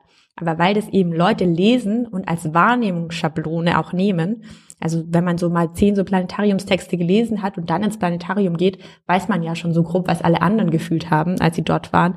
Und das hat natürlich auch einen Einfluss darauf, wie man selber sich darin fühlt. Und so kommt man da ran, aber man muss auch so ehrlich sein und zu sagen, es ist natürlich alles eine Annäherung. Und selbst wenn wir probieren zu beschreiben, wie wir uns vor einem Jahr gefühlt haben und es noch relativ präsent ist, ist auch das immer nur eine Annäherung. Und wenn man ehrlich ist, ist Wissenschaft ja eh meistens eine gute, gut begründete Annäherung an das, was mhm. man tatsächlich erforschen möchte. Dann brauchen wir vielleicht noch zum Schluss das Kapitel über den Lichtzeiger, damit wir von den Gefühlen weg zum Konkreten kommen. Das hat mich auch sehr, sehr amüsiert, das ist das falsche Wort, aber ja, mich, mich beeindruckt es immer wieder, was man alles sinnvoll erforschen kann. Also du hast im Planetarium ein Kapitel über den Lichtzeiger inkludiert. Was, was war da das, was dazu geführt hat? Ja, also der Lichtzeiger ist tatsächlich eines meiner Lieblingsgadgets im Planetarium, von dem ich mich selber habe total überraschen lassen. Ich habe eben ganz viele Artikel gelesen und immer wieder wird von einem Lichtpfeil gesprochen. Der wird unfassbar poetisch beschrieben. Es handelt sich dabei um so eine Art Taschenlampe, die der Vorführende, die Vorführende in der Hand hatte und damit auf bestimmte Stellen in der Projektion zeigen konnte, also letztlich eigentlich der Vorgänger eines Laserpointers. Ich selber empfinde einen Laserpointer ehrlich gesagt als ziemlich banal, meistens eher nervig, weil er nicht funktioniert und hätte aber niemals darüber nachgedacht, das zu beschreiben, wenn ich zum Beispiel einen Vortrag beschreiben würde, würde mir jetzt nie in den Sinn kommen, darüber zu schreiben, dass da ein Laserpointer mit am Start ist. Und deswegen fand ich das so bemerkenswert, dass es eben die Menschen, die im Planetarium waren und über das Planetarium beschrieben haben, dass es denen so wichtig war, das zu erwähnen, dass es diesen Lichtzeiger gibt. Und ausgehend von meiner eigenen Überraschung habe ich mich dann ein bisschen mehr damit befasst und dann eben festgestellt, dass die Menschen eigentlich das Zeigen mit dem Rohrstock gewöhnt waren, also mit so einem zwei Meter langen, wenn er lang war, leichten Holzstab. Und dass das natürlich für diese Planetariumskuppel, die ja oft also mindestens einen Durchmesser von zehn Meter hatte, einfach nicht möglich war. Und dann ist es ja auch noch dunkel. Also selbst wenn man irgendwie ein Stück sehr leichtes Holz gehabt hätte, ist es gar nicht so einfach, damit auf eine Stelle zu zeigen. Überhaupt das Zeigen, ähm, weiß nicht, wenn man schon mal Sterne schauen war mit FreundInnen oder ich warte mal zum Beispiel in der Astronomie AG in unserer Schule, ist es unfassbar schwierig, genau zu beschreiben, welche Stelle des Himmels man jetzt meint. Also es kann auch gut sein, dass man sich lange über den gleichen Stern vermeintlich unterhält und dann irgendwann rausfindet, ah, wir reden eigentlich über ganz andere Lichtpunkte. Und das ist natürlich didaktisch auch ein Problem, dass man schon viel über den Nordstern erzählen kann, aber wenn die Leute dann der eine guckt bisschen zu weit nach links, die andere guckt bisschen zu weit nach rechts, äh, dann ist es gar nicht der Nordstern, über den man gerade spricht. Und um dieses Problem zu lösen, gab es eben diesen gerichteten Lichtpfeil, also eine starke Projektion von einem Lichtpfeil. Und dann konnte der Vortragende ganz genau darauf zielen und sagen, hier, darüber spreche ich. Und das war eben ähm, so eine didaktische Neuerung auch, dass es ähm, die Menschen total fasziniert hat. Es wird immer wieder darauf verwiesen, dass es eben toll sei zum Erklären, aber noch viel mehr steht dieses Spielerische damit, diesem Pfeil im Vordergrund. Also so die Idee, dass man damit die Sterne antippen könnte. Es gibt einen Text, der darüber schreibt, dass man damit quasi haschen, also fangen im Weltraum spielen könnte. Mhm. Es gibt Texte, dass das so eine Art Schießgewehr sei, mit, der, mit denen man quasi auf die Sterne schießen könnte. Also so dieses Gefühl, dass dieser Lichtzeiger erzeugt hat von einer unmittelbaren Berührung mit den Sternen, die irgendwie die menschliche Handlungsmacht ins Weltraum rein verlängert, ähm, menschliche Gesten da rein überträgt, das hat die Menschen total fasziniert und habe dann auch so ein bisschen im Zeitarchiv geforscht. Ähm, die Menschen dort, äh, die dort arbeiten im Archiv, haben mich auch dabei unterstützt. Und wir konnten es nicht letztgültig sicherstellen, aber es scheint so, dass der Lichtzeiger tatsächlich im Zusammenhang des Planetariums auch erfunden wurde, also diese Art des Instruments. Hm. Der wurde dann relativ schnell auch für andere Bildprojektionsvorträge genutzt, zur Epidiaskope zum Beispiel, so eine Art Tageslichtprojektor. Da kam das dann auch zum Einsatz, aber das Planetarium war eben der Ort, in dem viele Menschen zum ersten Mal eine Begegnung mit diesem Lichtzeiger hatten und es letztlich auch die Erfindung dieses Lichtzeigers nötig gemacht hat.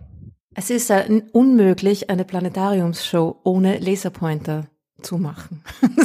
In meiner eigenen Praxis äh, bemerkt, wie mir einmal die Batterie ausgegangen ist und ich irgendwie, ich war total aufgeschmissen. Ich habe äh, genau wie du sagst, ja auch dieses Gefühl gehabt, dass ich da jetzt gar, ich habe meine Verbindung zum zu dem Himmel da irgendwie verloren. Ja, wie soll ich den Leuten erklären, worüber ich spreche, wenn ich nicht hinzeigen kann, wenn ich da nicht irgendwie diese Verbindung habe? Und das ist echt äh, spannend. Es fasziniert auch die Leute eben, also vor allem die Kinder, vor allem die jüngeren Kinder ist, wenn ich dann, wenn wir dann hineingehen ins Planetarium und ich dann zum ersten Mal mit diesem roten Punkt da auf irgendwas zeige, gibt's jedes Mal irgendein ah, ah, ah, Ding, huha, weil irgendwie sie auch einfach von diesem, ja, vielleicht ist es diese Connection, diese Verbindung, von diesem Ding fasziniert sind. Und in deinem Planetarium kommst du mit dem Rohrstock auch noch aus. Das wird vielleicht, wird sich vielleicht gerade ausgehen, aber der wäre dann schon am Ende vielleicht ein bisschen schwer und dann würde ich unabsichtlich den Leuten irgendwie vielleicht auf den Kopf hauen damit. Das wäre nicht so gut, ja.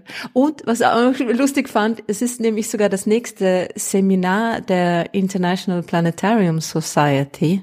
Die machen monatliche so Online-Seminare. Das nächste, am 27. Oktober, hat den äh, Titel Pointerology. Da geht's genau darum, das ist das Thema und die verschiedenen Pointer, die man im Planetarium verwenden kann, wie man sie verwendet, beste Techniken, beste Pointer und wie man sich seinen eigenen perfekten Planetariumspointer selbst zusammenbauen kann. Wow, wie cool. Mhm, cool, oder? Ich habe tatsächlich neulich mal mit einem Kollegen, ähm, auch einem Historiker aus einem irischen Planetarium, äh, mich zusammen telefoniert und der hat mir erzählt, dass er gerade so einen alten Lichtzeiger restauriert und war auch total begeistert davon. Und da habe ich auch gelernt, dass diese ganze Planetariumskultur dann vor allem ja auch, na, also in der zweiten Hälfte des 20. Jahrhunderts total die DIY-Kultur war und die ja. Leute einfach sich ihre Projektionsapparate selber gebastelt haben. Und da dachte ja. ich, ah, da ist, guck, da ist schon das nächste Forschungsthema schon wieder. Voll. ja gut, in der nächsten Folge bitte eine Zusammenfassung der Neuigkeiten aus der Poeterology.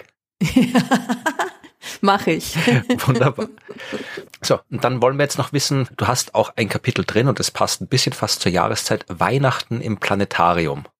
Was hat's damit auf sich? Man weiß aus der Gegenwart, da gibt's in Planetarien Weihnachtsshows, genauso wie es überall anders im Theater, im Kino auch irgendwie Weihnachtsspecials gibt. Aber das hat ja auch erst irgendwie entstehen müssen. Also wie ist das entstanden, dass man das Planetarium ja weihnachtlich gemacht hat? Ja, danke für die Frage. Ich mag diese Weihnachtsshows total gerne, weil man daran total gut sehen kann, wie sich eben wissenschaftliche Inhalte auch mit ja alltäglichen, festlichen, jahreszeitlichen Inhalten verbunden haben. Also das Planetarium, die Planetariums Weihnachtsshows, die gibt's eigentlich, also früheste Belege, die ich gefunden habe, waren im Winter 1926. Das ist eigentlich fast seit Anfang des Planetariums. Hm. Und Weihnachten, das wissen wir alle, ist ja in unseren Gefilden eigentlich unumgänglich. Also selbst wenn man keine Lust drauf hat und es nicht feiern möchte, ist es doch irgendwie sehr präsent. Und es ist natürlich auch einfach ein gutes Marketing-Moment, sich an Weihnachten anzuschließen. Und ich kann mir vorstellen, dass das Planetarium eben auch einfach das so genutzt hat, um ähm, die ersten Projektoren konnten ja noch nicht ganz so viel. Das heißt, man musste auch immer wieder überlegen, wie benutze ich denn jetzt die Sachen, die der Projektor kann, so dass es wieder eine neue spannende Show gibt die die Leute, die schon mal da waren, vielleicht noch mal reinkriegt. Und dann ist ja die Weihnachts-, die christliche Weihnachtsgeschichte, eine Geschichte, in der es einen zentralen astronomischen Akteur gibt, nämlich den Stern von Bethlehem, den Weihnachtsstern. Und das ist natürlich eine tolle Verbindung zum Planetarium. Und dann gab es eben diese ersten Shows, die die Geschichte des Stern von Bethlehems erzählt haben und jetzt quasi damit so eine Art wissenschaftlichen Beleg letztlich geliefert haben für diese Weihnachtsgeschichte. Und was ich daran so interessant finde, ist die Verbindung von ähm, Weihnachtsgefühlen mit Planetariumsgefühlen. Ähm, Weihnachten ist ja eine Zeit, da, wo wir auch nach einem gewissen Gefühl suchen und uns das auch zu, zu machen probieren mit Weihnachtsbäumen und Liedern und Kerzen. Es geht immer um eine gewisse Stimmung und eine Atmosphäre, um in so eine Feierlichkeit reinzukommen. Und meine These ist es eben, dass das Planetarium mit den Einladungen zum Wundern, mit der Erzählweise, die ja oft sehr pathetisch auch war, die großen Fragen des Lebens angetippt hat vielleicht auch mit der Dunkelheit und mit dem Lichterglanz total die ideale Vorlage war, so eine Weihnachtsstimmung zu projizieren, mhm. ähm, zu produzieren, aber vielleicht eben auch so ein bisschen zu adaptieren an das Bedürfnis da, daran, das vielleicht ein bisschen säkularer zu gestalten, vermeintlich wissenschaftlicher, vermeintlich rationaler und dass das damit vielleicht auch nochmal andere Leuten ermöglicht hat, sich weihnachtlich zu fühlen, als diejenigen, die vielleicht in Adventsgottesdiensten oder so dann diese Gefühle bekommen würden.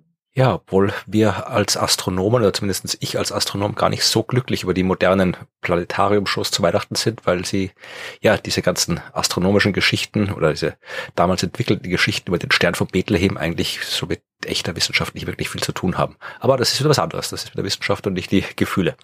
Spaßbremse. Ja, na ja, es ist halt, Wissenschaft ist trotzdem doch Wissenschaft. Wir haben ja schon gesagt, es geht heute um das Planetarium und das Planetarium ist nichts, wo Wissenschaft ja gemacht wird, sondern nur erzählt wird da wäre ich jetzt auch wieder, ihr habt schon gemerkt, so klare Trennungen finde ich alle, bin ich nicht so Fan von. Und ich finde, Wissen schaffen ist auch Wissen vermitteln. Ja. Und ähm, Wissenschaftlichkeit erfahrbar machen. Also klar wird da nicht unbedingt drin geforscht, obwohl es da ja auch Beispiele für gibt. Aber ich glaube, das war auch selten mhm. State-of-the-Art-Forschung. Ich weiß aber, dass es zum Beispiel VogelforscherInnen gab, die das irgendwie im Planetarium geforscht haben.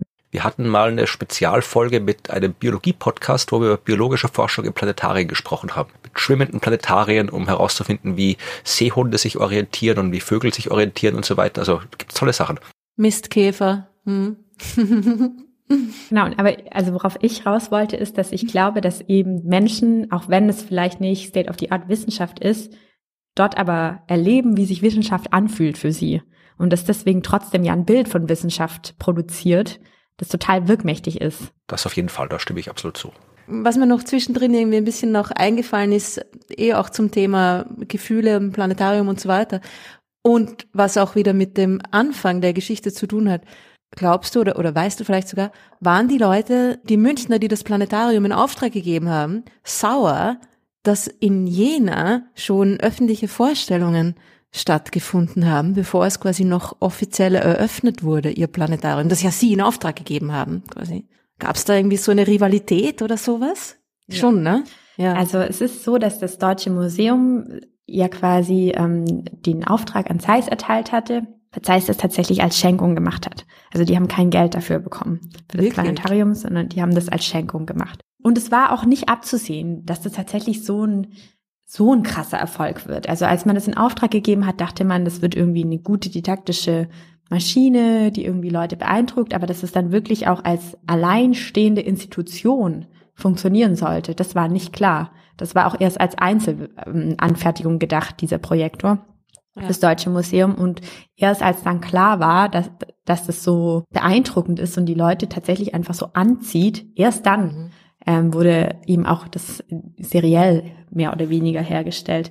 Und ja, es gibt einen Brief, einen sehr höflich formulierten Brief von Franz Fuchs im Namen von Oskar von Miller. Franz Fuchs war der Leiter der Astronomieabteilung des Deutschen Museums, der in sehr freundlichen Worten, aber deutlich auch zum Ausdruck bringt, dass es nicht so gewünscht Not amused. München, dass der Glanz dieses Instruments jetzt auf Jena und eben nicht auf München abstrahlt.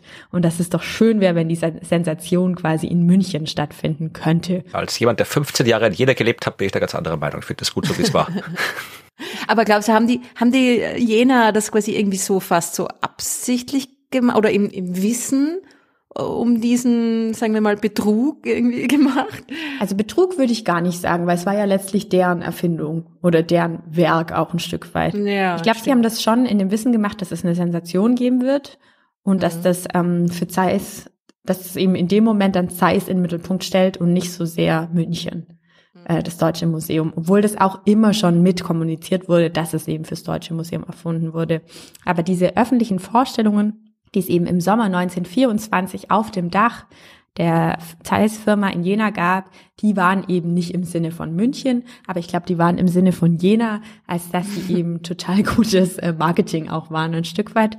Und ähm, wenn man sich so anschaut, zum Beispiel auch die firmeninternen Publikationen der Firma Zeiss war das Planetarium eben auch für die MitarbeiterInnen und für die BewohnerInnen von Jena, und das kannst du vielleicht bestätigen, Florian, einfach total das zentrale Objekt, wo sie sehr stolz drauf waren. Sind sie immer noch. Und ähm, dass sie sich eben auch sehr auf die Fahne geschrieben haben. Also da gibt's wirklich Gedichte, fast Liebesgedichte an das Planetarium, die da veröffentlicht wurden in diesen Firmenzeitungen. Und das ist sicherlich, hängt auch damit zusammen, dass sie das eben in Jena hatten und da sehen konnten, dass sie da reingehen konnten und dass auch so diese ersten großen Zeitungsartikel über Jena berichteten und nicht so sehr über München. Ja, ich meine, Jena ist ja immer noch das älteste noch aktive Planetarium der Welt. Also das ist immer noch ein außergewöhnliches Planetarium, was dort steht. Ein sehr schönes. Ich gehe da gern hin.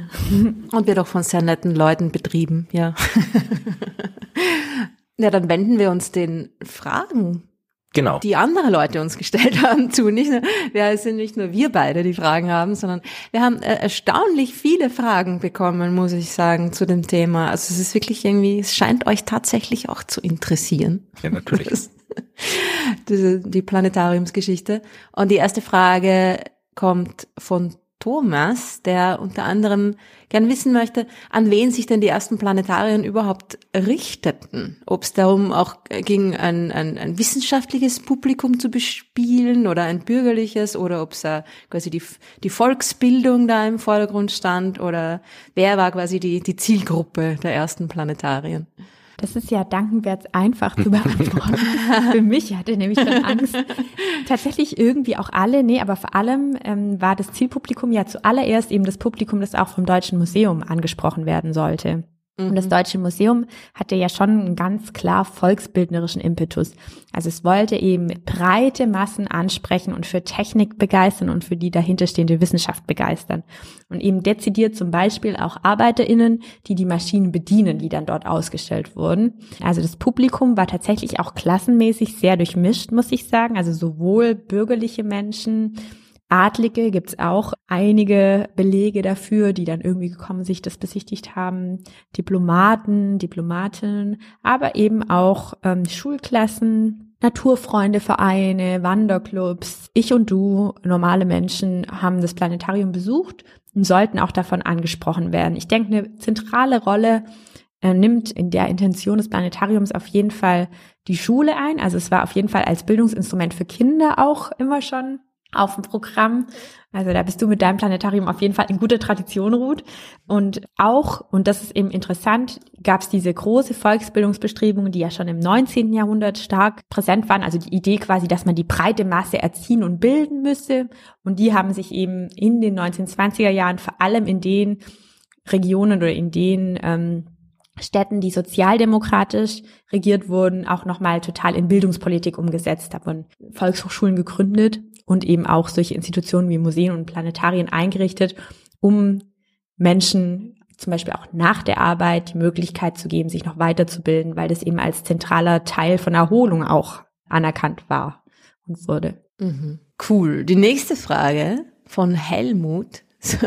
ja, eine gute Frage, die glaube ich auch nicht allzu schwer zu beantworten ist. Äh, Helmut fragt sich, wieso das Planetarium eigentlich Planetarium heißt, wenn es doch hauptsächlich Sterne zeigt? Sehr gute Frage. Und ich glaube, die habe ich auch schon teilweise beantwortet. Es stand ja schon zentral die Idee, die Planetenbewegungen zu erklären. Wenn man ja von der Erde ähm, die Planeten beobachtet, dann machen die ja so Schleifenbewegungen. Und das war schon eine zentrale Intention des Planetariums zu erklären, wie diese Bewegungen zustande kommen und äh, wie man quasi von diesen Bewegungen auf diese eigentlich ja elliptischen äh, Rundlaufbahnen der Planeten schließen kann. Deswegen gab es ja im Deutschen Museum nicht ein Planetarium, sondern zwei Planetarien.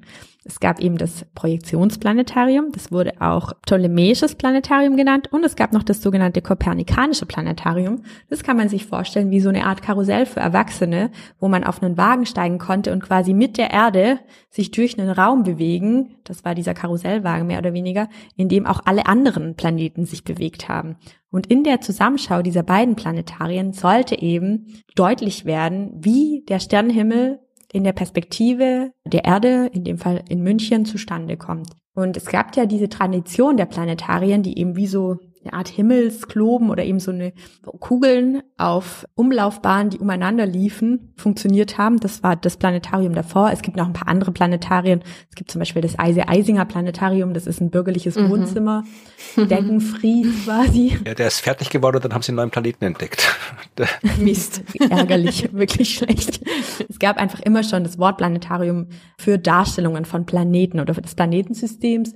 Und ich denke, und eben seit dem Projektionsplanetarium geht es zumindest mir so, dass ich unter Planetarium eigentlich nur noch diese Einrichtung verstehe und dann dabei nicht mehr an andere Planetarien denke. Ah, es gab auch, es gab ja in ähm, den 1920er Jahren in Deutschland viele Stimmen, die dafür geworben haben, sich der deutschen Sprache zu bedienen und die Fremdworte zu reduzieren.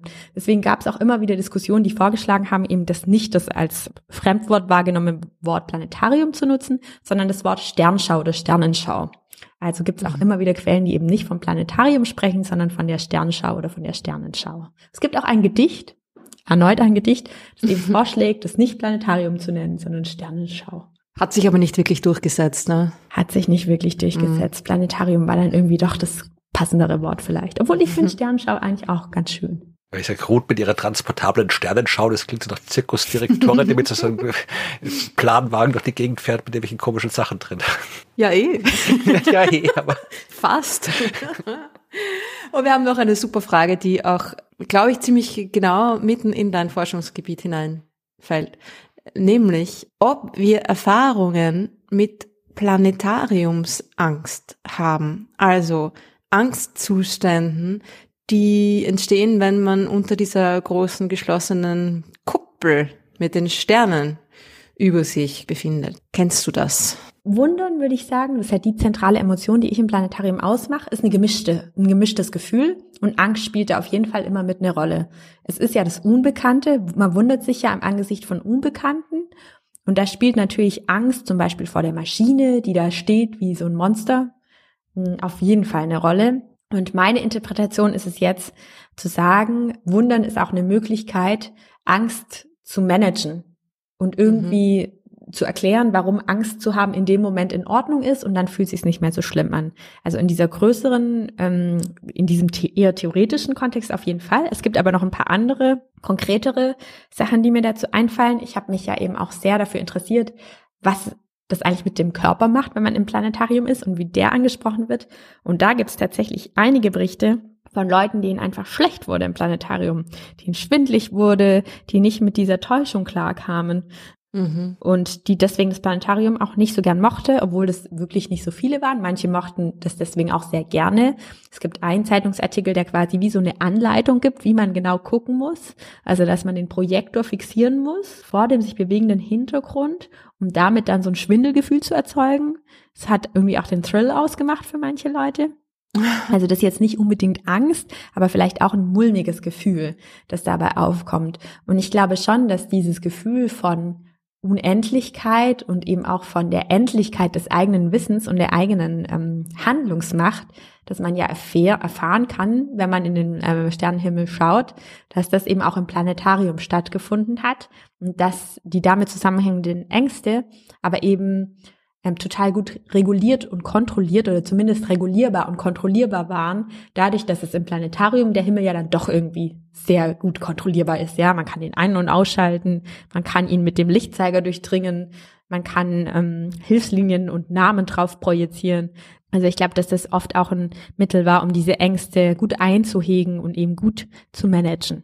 Ja, ich habe das auch schon ab und zu als Rückmeldung bekommen von Leuten, eher selten, aber doch immer wieder mal dass ihnen das jetzt fast ein bisschen zu viel war und dass sie, dass sie da irgendwie quasi so, fast wie bei einem Horrorfilm, also ich habe das bei Horrorfilmen, so dass man da gar nicht richtig hinschauen kann und dann so ein bisschen so durch die Finger so durch, durchschaut. Und dass die Leute das eben auch mit diesen unendlichen Weiten da oben oder dass sie es gar nicht, auch gar nicht so richtig benennen können, was genau es ist, aber einfach so ein, ein gewisses so, uff, ah, kann, ich, ich kann gar nicht richtig zusehen, ja, dieses Gefühl haben. Es ist auch so, dass in den, in den Großplanetarien dann oft irgendwie der, der Himmel auf eine Art und Weise gedreht wird, auf die er sich überhaupt nicht drehen das kann. Stimmt, ja. Finde ich total verrückt, weil es irgendwie so, uh, sie, so, es dreht sich, sie drehen den, die Erde und bewegen sich gleichzeitig an der Erdoberfläche entlang, also ändern die Koordinaten und dann hast du irgendwie den, die, den ärgsten Effekt. Der schaut natürlich irgendwie noch spektakulärer aus, aber ja. Was auch öfter vorkommt, ist, dass halt Kinder Angst haben, aber ich glaube, das liegt irgendwie e, fast eher an der Dunkelheit, dass es Kindern irgendwie ein bisschen zu viel wird und die dann einfach äh,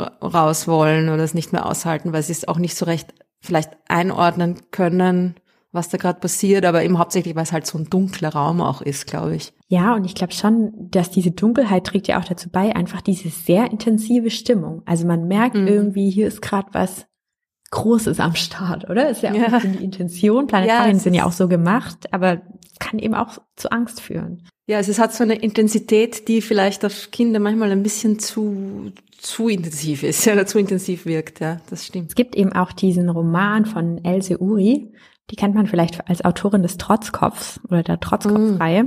Die mhm. hat auch noch eine andere Kinderbuchreihe geschrieben, die heißt Professors Zwillinge. Da geht es um eben ein Zwillingspaar, Kinder eines Professors, die immer mit ihrem Vater und ihrer Familie von Ort zu Ort reisen. Und eins ist eben Professors Zwillinge im Planetarium oder in der Sternenschau. Und mhm. ähm, das ist natürlich ein Buch in pädagogischer Absicht geschrieben. Und ich würde das auch so interpretieren, dass es in der Absicht geschrieben ist, Kinder darauf vorzubereiten, was passiert, wenn sie ins Planetarium gehen, um eben solche Ängste auch ein bisschen abzumildern und natürlich auch, um ihnen zu sagen, dass man da zum Beispiel nicht dazwischen ruft, dass man den Hund zu Hause lässt und solche Dinge. Also so ein klassischer pädagogischer Roman auch. Das musst du austeilen bei dir, Ruth. Ja, mich hat tatsächlich schon mal wer gefragt, ob der Hund mit rein kann. Darf er? Es war ein ganz ein kleiner Hund und ich habe gesagt, wenn er in der Tasche bleibt, dann ja. Und dann hat sie den, hat der Hund quasi nur so, dass das, das Köpfchen rausgeschaut hat aus der Tasche. Aber er, war, er hat keinen Mucks gemacht. Also, ja, Auch interessant. In diesem Roman jagt der Hund dann eben dem Lichtzeiger hinterher. Ah, so. ja, das ist die Gefahr. Hm. Gut, aber eine Katze dürfen wir nicht reinlassen, stimmt. Die wäre dann beim Laserfighter. Ja, die springt dann gleich rauf ans Zelt und kratzt irgendwie. Gerade bei dir so ja. keine Katzen rein, ja. Eine Frage haben wir noch, und zwar kommt die von Lothar, der sagt da, gut, er hat schnell mal in Wikipedia geschaut, mache ich auch oft, sehr gut Lothar. In den USA sind mindestens 1500 Planetarien bekannt. Und äh, genauso in Japan und Australien stehen die großen, und, größten und modernsten Häuser und so weiter. Und er wundert jetzt sich jetzt, ähm, woran das liegt und äh, ob es da irgendwie eine Art andere Kultur oder Wertschätzung in Bezug auf Planetarien gibt. Was meinst du? Also da muss ich gleich sagen, dass es ja so ein bisschen eigentlich aus meinem Forschungszeitraum rausfällt, weil mhm. ich höre eigentlich auf, in dem Moment, in dem die Planetarien sich so global verbreiten. So um 1930 rum eröffnen die ersten Planetarien in den USA und in Japan. Hab natürlich aber trotzdem ein bisschen über meinen Horizont rausgespiegelt. Habe ja auch schon erzählt, dass ich eigentlich gerne auch erst eine große Geschichte machen möchte und glaube, dass für die USA das schon sehr zentral ist, dass sie sich eben als Weltraumfahrerinnen-Nation auch erkennt und sieht und auch noch eine tolle Arbeit, die geschrieben werden muss, das Planetarium und das Space Race ähm, mhm. das sicherlich auch im Planetarium ausgetragen wurde, dass das natürlich da auch einfach eine bestimmte ja, so ein bestimmtes Standing hatte, dieses Planetarium, um die eigene Weltraumgeschichte zu erzählen und sich da ein bisschen auch als äh, Nation, die es mit dem Weltraum hat, zu inszenieren. Mhm. Und das hat sicherlich eben Auswirkungen auf die Anzahl der Planetarien. Was Japan angeht, muss ich ehrlich sagen, weiß ich es tatsächlich nicht. Ich glaube, allgemein ist, ist das ein Anzeichen dafür, dass es für diese Orte relevant ist, in ähm, Erwachsenenbildung oder allgemein in Bildung und in spektakuläre Ort der Wissensvermittlung zu investieren. Und diese Art, Wissen zu konsumieren, hat ja manchmal auch in Deutschland zumindest äh, so was Anrüchiges, ja, das Wissen auch Spaß macht und technisch spektakulär ist und so, wird nicht immer unbedingt gewertschätzt. Mhm. Manchmal muss Wissen nämlich auch einfach anstrengend sein. Also ich, das ist gemein, das zu unterstellen und ich glaube auch, dass dieser Geist nicht mehr an vielen Orten vorherrscht. Aber es gibt aber ihn es noch. gab ihn doch so ein bisschen, dass man, dass man verdächtigt wird, wenn es zu viel Spaß macht. Ob es dann noch Den gut gibt's ist. ganz bestimmt noch. Ja, ja. Habe ich auch schon erlebt. Aber ich kann zumindest aus meiner Erfahrung in den 15 Jahren, die ich in Jena in Thüringen gelebt habe, erzählen, dass ich da auch viel rumgekommen bin und dass da äh, tatsächlich fast, ja, jedes Dorf ist übertrieben, aber jede Schule, jede Kleinstadt, die haben da schon überall kleine Planetarien rum, weil halt, ja, Zeiss damals in der DDR halt eine der großen Firmen war, auch eine Prestigefirma, mit der man auch quasi den Westen beeindrucken wollte, den ja, äh, Ruhm des äh, Sozialismus verbreiten wollte und darum haben die halt ja ihre Planetarien unabhängig von dem, was da vielleicht an Kosten anfallen würden, überall hin verteilen können.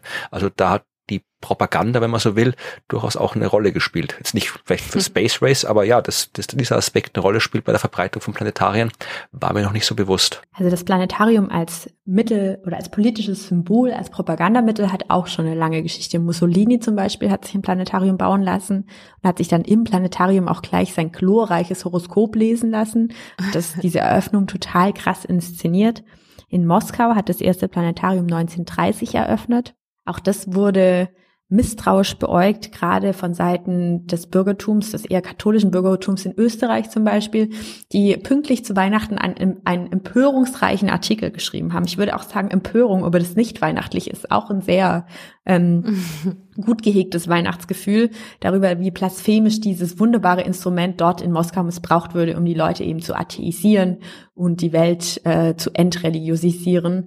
Ähm, also das ist sehr spannend, wie das eben auch als politisches Symbol schon sehr lange zum Einsatz kommt. Hast du, Ruth und Helen, diese äh, Eröffnung, die erst vor ein paar Wochen stattgefunden hat, von, ich weiß nicht, ob es ein Planetarium ist, es wird als kugelfarbige Mehrzweckhalle bezeichnet, äh, die Sphere in äh, Las Vegas, das. dieses gigantische, größte kuppelförmige Gebäude der Welt mittlerweile, hat Durchmesser von 157 Meter, 81.000 Quadratmeter Außenfläche und, glaube ich, irgendwie 57 Millionen LEDs, die da drauf sind. Und es ist die weltgrößte LED-Wand. Also ich glaube nicht, dass sie da äh, großartig Planetarium-Shows machen damit. Es gibt bei der Wikipedia ein paar Bilder, also was sie halt machen, was halt sehr beeindruckend ausschaut. Du kannst halt wirklich ja die Oberfläche kugelförmiger Objekte drauf projizieren. Und das haben sie auch gemacht, zum Beispiel den Mars. Also da sitzt da dieser 127 Meter große Mars mitten in der Stadt zum Beispiel. Aber ich wollte es nur erwähnen, weil es gerade aktuell ist, dieses ja, gigantische Ding. Ich glaube nicht, dass man es als Planetarium bezeichnen sollte, aber. Aber das ist ja etwas, was äh, von außen ja. Hm, zu besichtigen ist, nicht von innen. Ich ne? weiß nicht, was drinnen wird. da wird, wird, wird auch nicht irgendwie Müll rumliegen, also irgendwas wird drinnen vermutlich ja. sein, aber kann ich dir jetzt tatsächlich nicht sagen. Die Projektionen was. finden an der Außenwand der Kugel statt und nicht an der Innenwand. Äh, ich lese gerade in der Wikipedia, die Innenwand ist ebenfalls mit LEDs verkleidet. Tatsächlich. 18.600 Sitzplätze und 5.000 Stehplätze. Bist du wahnsinnig. Wow, da tun sich ganz neue Möglichkeiten auf, ey. Stell dir vor, alles kinderrot. Dann komm mal mit deinem Laserpointer. da brauche ich einen neuen Laserpointer. Da werde ich mir das äh, Pointerology-Seminar anhören und dann bin ich bereit. Ja. Wahrscheinlich spielen sie dann dort irgendwie, keine Ahnung, Taylor Swift Konzerte oder ja. so. Ja, und, und äh, Helen, auch für dich vielleicht als, äh, als Forschungsansatz. Ich lese gerade hier, ich lese wirklich nur aus Wikipedia jetzt gerade live, ich habe mir das vorher nicht angeschaut, aber neben diesen äh, ja, LEDs und alles hat jeder Sitzplatz auch haptische Technologie wie äh, Duft und Wind eingebaut. Also du kannst dann wow. anscheinend irgendwie die Leute anduften und anblasen mit irgendwas, was dann vielleicht die Emotionsforschung wieder irgendwie interessant macht in diesem Gebäude. Schlecht, ja, auf jeden Fall. Ich meine, zu den Stühlen, das war auch so ein schöner Quellenfund, gab es einen langen Briefwechsel mit einer Kinostuhlfirma und dem Deutschen Museum, die sich darüber diese Kinostuhlfirma hat eben einen sehr teuren Planetariumsstuhl entwickelt und wollte den dann loswerden. Im Deutschen Museum waren die allerdings nicht fündig geworden, weil im Deutschen Museum stand man im Planetarium, äh, im Gegensatz zu allen anderen, weil das da ja eben ein Durchlaufposten war. Haben sie irgendwie die Recherche nicht so gut gemacht, haben probiert, Kaltakquise zu betreiben und diesen Stuhl loszuwerden. Aber der sagt sehr viel darüber aus, wie man eben sitzen sollte im Planetarium. Und ja, ich habe tatsächlich von der Riesenkuppel noch nichts gehört, aber äh, ich dachte auch zuerst ein Taylor Swift-Konzert und dann ist es irgendwie dieses klassische Gigantismus-Ding, was auch beim Planetarium zieht, dass es einfach so groß ist, dass es für Menschen total beeindruckend ist und war. Und das war eben auch diese Kugel und vor allem der Projektor für die Menschen in den 1920er Jahren, dass er so groß war und so krass visuell überwältigend. Und es ist interessant, dass ähnliche Superlative ähnliche Gefühle auch heute noch auslösen können. Und sehr passend haben wir zu dem besten Stuhl im Planetarium auch noch eine allerletzte Frage von Uwe, der wissen möchte, wo ist der beste Platz im Planetarium? Oh, gute Frage.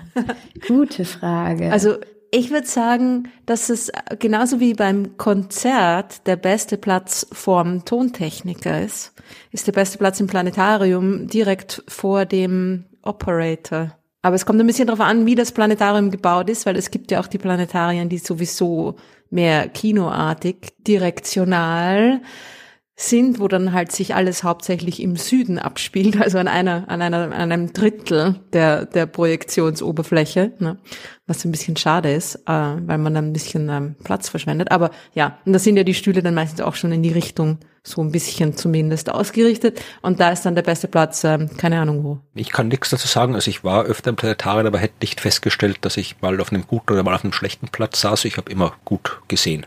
Ruth muss jetzt mal kurz weghören. Ich bin oft schon im Planetarium eingeschlafen, weil ich da oft war, nachdem ich ähm, zum Beispiel Tage im Archiv verbracht habe und dann dachte, jetzt abends schaue ich mir das noch an. Und da ist natürlich ein schöner, unbeobachteter Platz. Der beste, würde ich denken.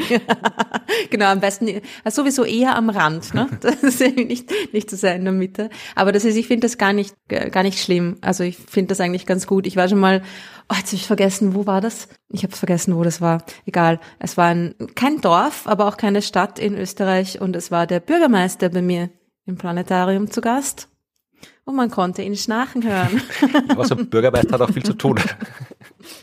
Na, aber ich fand's nett, weil das ist irgendwie so, das ist äh, eigentlich, äh, Leute fühlen sich wohl. Ne? Wenn jemand einschläft, bedeutet das, äh, es ist irgendwie, er ist zufrieden, er ist immer, na, auch dieses körperliche Gefühl wieder, ja, man kann sich da so hineinlassen, dass man sogar einschläft. Also ich finde das eigentlich gar nicht so schlecht. Uh, habe ich quasi Absolution von. also sehr gut. bevor wir zum nächsten Punkt kommen, eine Frage, die jetzt nicht wirklich als echte Frage gemeint ist, die ich aber trotzdem noch erwähnen wollte. Aaron wollte doch wissen, ob wir, also wir das Universum, irgendwas im Zusammenhang mit 100 Jahre Planetarium geplant haben, irgendwas in Kooperation mit dem Planetarium in Jena und so weiter. Äh, falls sich das jemand fragt, nein, wir haben nichts geplant. Also außerdem, was wir jetzt zum Beispiel gerade machen, äh, das ist ja auch etwas im Zusammenhang mit 100 Jahre Planetarium, aber wir sind bei diesen ganzen Feierlichkeiten meines Wissens nach, zumindest als Podcast, das Universum nirgendwo offiziell involviert. Und ja, wenn sich das ändern soll, falls jemand zuhört, dann sagt Bescheid. Wir sind offen für alles. Ladet uns ein. Genau. Ja, wir bespielen die Sphere in Las Vegas. Yeah. Kann sich Taylor Swift hinten anstellen. Genau. Na, dann kommen wir zu Science Frames, oder? Genau, Science Frames, da wo wir auch heute das Thema fortsetzen, denn Evi hat tatsächlich einen Film entdeckt, der ja perfekter gar nicht passen könnte zu all dem, was wir heute besprochen haben. Aber das soll sie am besten selbst erzählen und deswegen hören wir uns das jetzt an. Wir sind bei Science Frames mit Evi. Hallo Evi. Hallo. Und heute haben wir passend zu unserer Sonderfolge auch einen passend besonderen Film, nämlich Planetarian. Ja, genau. Also den Film, den ich heute mitgebracht habe, der freut mich wirklich besonders. Erstens, weil er eben so gut zum, zum Thema passt und äh, weil es auch wirklich ein sehr schöner Film ist. Also es freut mich halt sehr, dass ich den mitgebracht habe, dass ich den präsentieren darf. Und zwar geht es immer um Planetarian, Storyteller of the Stars. Es ist ein eher ungewöhnlicherer Film, also zu dem, was ich sonst immer mitbringe, weil es nämlich ein Anime ist. Also es ist aus Japan, ein Animationsfilm. Und den schauen wir uns jetzt ein bisschen näher an. Meinetwegen, obwohl ich ja eigentlich überhaupt kein Anime-Fan bin. Aber wenn du sagst, wir schauen uns den an, dann schauen wir uns an. Ja, den schauen wir uns an. den, den muss sich auch jeder anschauen, weil er wirklich sehr nett ist. Also im Japanischen heißt der Film ähm, Planetarian Hoshi no Hito. Also für alle, die Japanisch sprechen, Entschuldigung, die Aussprache, ich hoffe, es passt halbwegs. Ähm, ich erwähne deswegen auch den japanischen Titel, weil er wörtlich übersetzt heißt das ähm, Mann der Sterne. Also Hoshi no Hito heißt Mann der Sterne. Und darum geht's nämlich auch in dem Film. Also ich zähle vielleicht ganz kurz, worum es geht. Mhm. Der Film ja, spielt in einer postapokalyptischen Welt. Also die Menschheit hat da einen sehr lang andauernden Krieg hinter sich. Also die Menschheit ist irgendwie fast ausgelöscht. Film beginnt eben so, dass da eben so ein Plünderer durch so eine verfallene, verlassene Stadt irgendwie zieht und äh, dort ein verlassenes Planetarium findet und trifft dann dort auf äh, Yumemi Hoshino. Und zwar ist sie ein noch immer funktionierender humanoider Roboter und damals eben, als das Planetarium noch funktioniert hat, war sie dort quasi ein Service-Roboter, also sie war Rezeptionistin, aber eben auch die Planetariumsprojektorbetreiberin und hat sich da eben die wir haben die Vorträge gekümmert, bevor das eben alles dahingegangen ist. Und jetzt ist es eben 30 Jahre später. Und sie aber eben spult quasi noch immer ihr Programm ab und freut sich, dass sie da jetzt eben ihren ersten Kunden wieder begrüßen kann und will ihm da eben äh, die Sternenwelt präsentieren. Aber der Projektor ist kaputt. Der Plünderer fühlt sich dann aber irgendwie merkwürdig berührt eben von Yomemi und lässt sich dann eben überreden, den Projektor zu reparieren. Und tatsächlich ist das dann eine Aktion, die sein Leben für immer verändern wird. Ja, Ruths Leben hat sich auch verändert, als sie im Planetarium Projekte gebaut hat. Bei dem Mann eben auch, ja. Also es ist nämlich dann so, dass er durch eine Art von Bindung entwickelt zu Yomemi. Und es ist so, dass nämlich der Film eigentlich auf zwei Zeitebenen spielt. Und die zweite Ebene ist eben, wo wir dann dem Mann als alten Mann wieder begegnen. Und da wird er dann eben von den äh, Menschen, äh, eben der Sternenmensch genannt. Wo wir ihn da eben sehen, wo er da, der alte Mann ist, äh, zieht er da quasi eben durch die, die Lande eben und hat einen tragbaren Sternenprojektor mit, den er eben aus dem Planetarium hat. Und ähm, ja, und er ist jetzt aber eben sehr alt und weiß, dass er bald sterben wird und sucht da eben einen Nachfolger. Und dabei kommen wir eben auch so einen Blick eben in diese Gesellschaften, ja, und das, wie wir die Zivilisation kennen, die existiert halt da nicht mehr, ja. Und, und da finde ich, also da will ich jetzt auch gar nicht mehr verraten, weil das halt dann, das würde ich dann zu sehr spoilern und es soll sich jeder den Film anschauen. Aber das sind dann eben genau da die Themen, finde ich, wo der Film halt wirklich sehr interessant ist, weil es ihm darum geht, was so auch dieses Wert, den Wert von Wissen, ja. Und also ich finde ihn wirklich sehr rührend. Er ist von den Charakteren her sehr gut gemacht und ja, also man hat da schon ab und zu vielleicht auch ein bisschen feuchte Augen. Also es ist wirklich ein sehr netter Film. Ja, ich habe ihn ja auch gesehen, den Film. Er ist wirklich sehr nett. Ich habe, wie ich eingangs gesagt habe, normalerweise keinen Hang zu Animes. Ich kann mit dem Stil und auch mit den Inhalten zum großen Teil wenig anfangen, aber der Film hat mir auch sehr, sehr gut gefallen. Also er hat natürlich einiges Anime-haftiges, was man so kennt, auch von den Klischees, aber wenn man keine Animes bis jetzt geschaut hat und nicht mag, kann man sich trotzdem anschauen, weil er eigentlich mit diesen ganzen klassischen Animes nicht viel zu tun hat. Ja, richtig. Der Film greift aber jetzt eben, das gefällt mir so gut, jetzt eben nicht nur diese klassischen Themen, die man eben jetzt vielleicht aus so Science-Fiction-Filmen kennt, also eben dieser Kontrast zwischen Maschine und dann aber mit menschlichem Herz und den Wert des Lebens und sowas, wie wir das ja eben, also wie das oft zu so Motiven ist in Filmen, sondern was mich eben jetzt beeindruckt hat, ist jetzt eben, weil wir ja bei Science Frames sind, jetzt äh, weniger, also diese klassische Science, also man könnte jetzt eben darüber reden, wie äh, realistisch Yumemi dargestellt wird als Androide. Und mir geht es da viel um diesen philosophischen Zugang ein bisschen eben zum Thema Wissen, Wissenschaft, ja, aber auch den Wissenserhalt, ja, und den, was das für einen Wert eigentlich auch hat für den Erhalt der Zivilisation selber. Und da kann man wirklich sehr, ja, sehr viel sehen, also auch in der Symbolik, wie der Film aufgebaut ist. Also das Planetarium selbst, ja, als Symbol für das Bewahren von Wissen und inmitten von dieser zerstörten Welt ist das Planetarium aber trotzdem immer noch ein Ort, wo, ähm, ja, man die Wunder des Universums erleben kann und wo das Wissen aber irgendwie äh, konserviert ist eigentlich, ja und zeigt ihm auch so dieses, dieses Streben der Menschheit ja nach Wissen, wie das ihm angetrieben wird. Also wer auch von, von dem Plünderer dann diese Neugierde, die in uns ist, ja, die da auch bei ihm geweckt wird. Und auch wenn es noch so desolat ist und, und drüber die, die Zustände, dass man da aber trotzdem in diesen schwierigen Zeiten auch irgendwie angetrieben wird, dieses Bedürfnis nach Verstehen und Lernen, das, was auch in ihm geweckt wird. Und dann auf der anderen Seite dann aber eben äh, Yumemi, also dieser humanoide Roboter, die ja da eben so quasi stur ihrem Programm, ihrer Programmierung folgt, ja, und da in dieser Einfachheit, ja, wie das so unverändert auch bleibt, ja, und ja, die Wissenschaft näher bringen will und diese Faszination, diese Emotionen auslösen möchte, ja, und dem, ja, diese Hoffnung schenken, das ist,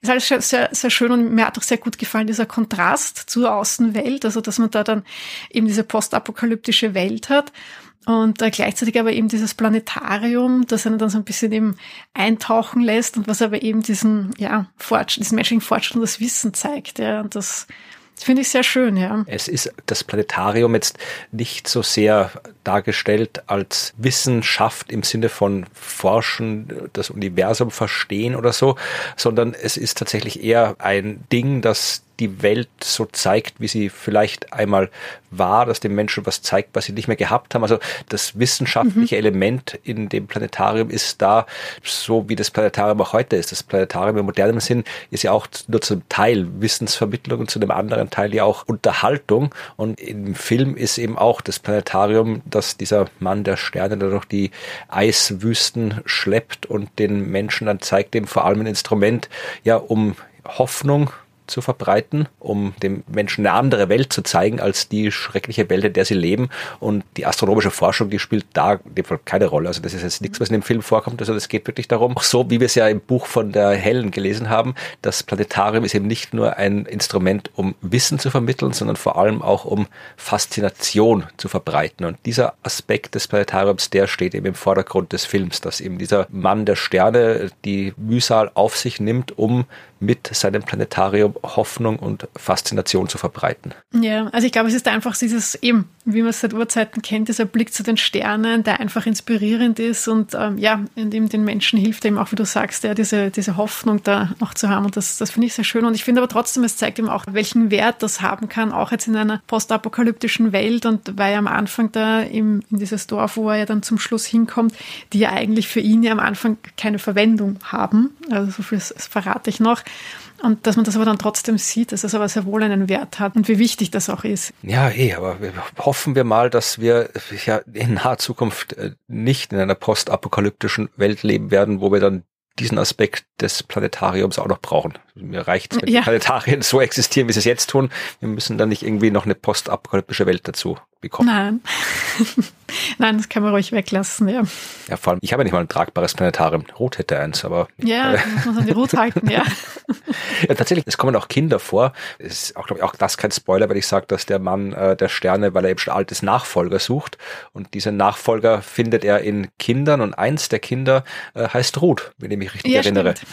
Ja, die haben ja alle sehr, ähm, also so biblische Namen, also hebräische, altbiblische Namen, ja. Was ich auch sehr interessant gefunden habe. Ja, ich fand es einen interessanten Film. Er ist ein bisschen schwer zu kriegen, wenn man ihn sehen will. Nein, gar nicht. Ah, nicht? Ich okay. extra, nein, ich habe nachgesehen, also er ist auf ähm, Amazon Prime erhältlich, zwar nicht in der Flat, also man kann ihn äh, sich ausleihen und kaufen, beziehungsweise gibt es auf Amazon einen eigenen, glaube ich, Anime-Channel, Anyverse, da ist er in der Flatrate enthalten. Also es gibt ihn auf Apple TV und auf DVD und Blu-ray. Also ja gut, das mit DVD und Blu-ray wusste ich, weil da habe ich ja gekauft. Und wenn man das übrigens will, ich verlinke das in den Shownotes, bekommt man zur Blu-ray eine Vorgeschichte, die heißt Snow Globe, die ich aber nicht gesehen habe. Ich weiß nicht, ob du sie gesehen hast, ich glaube auch nicht.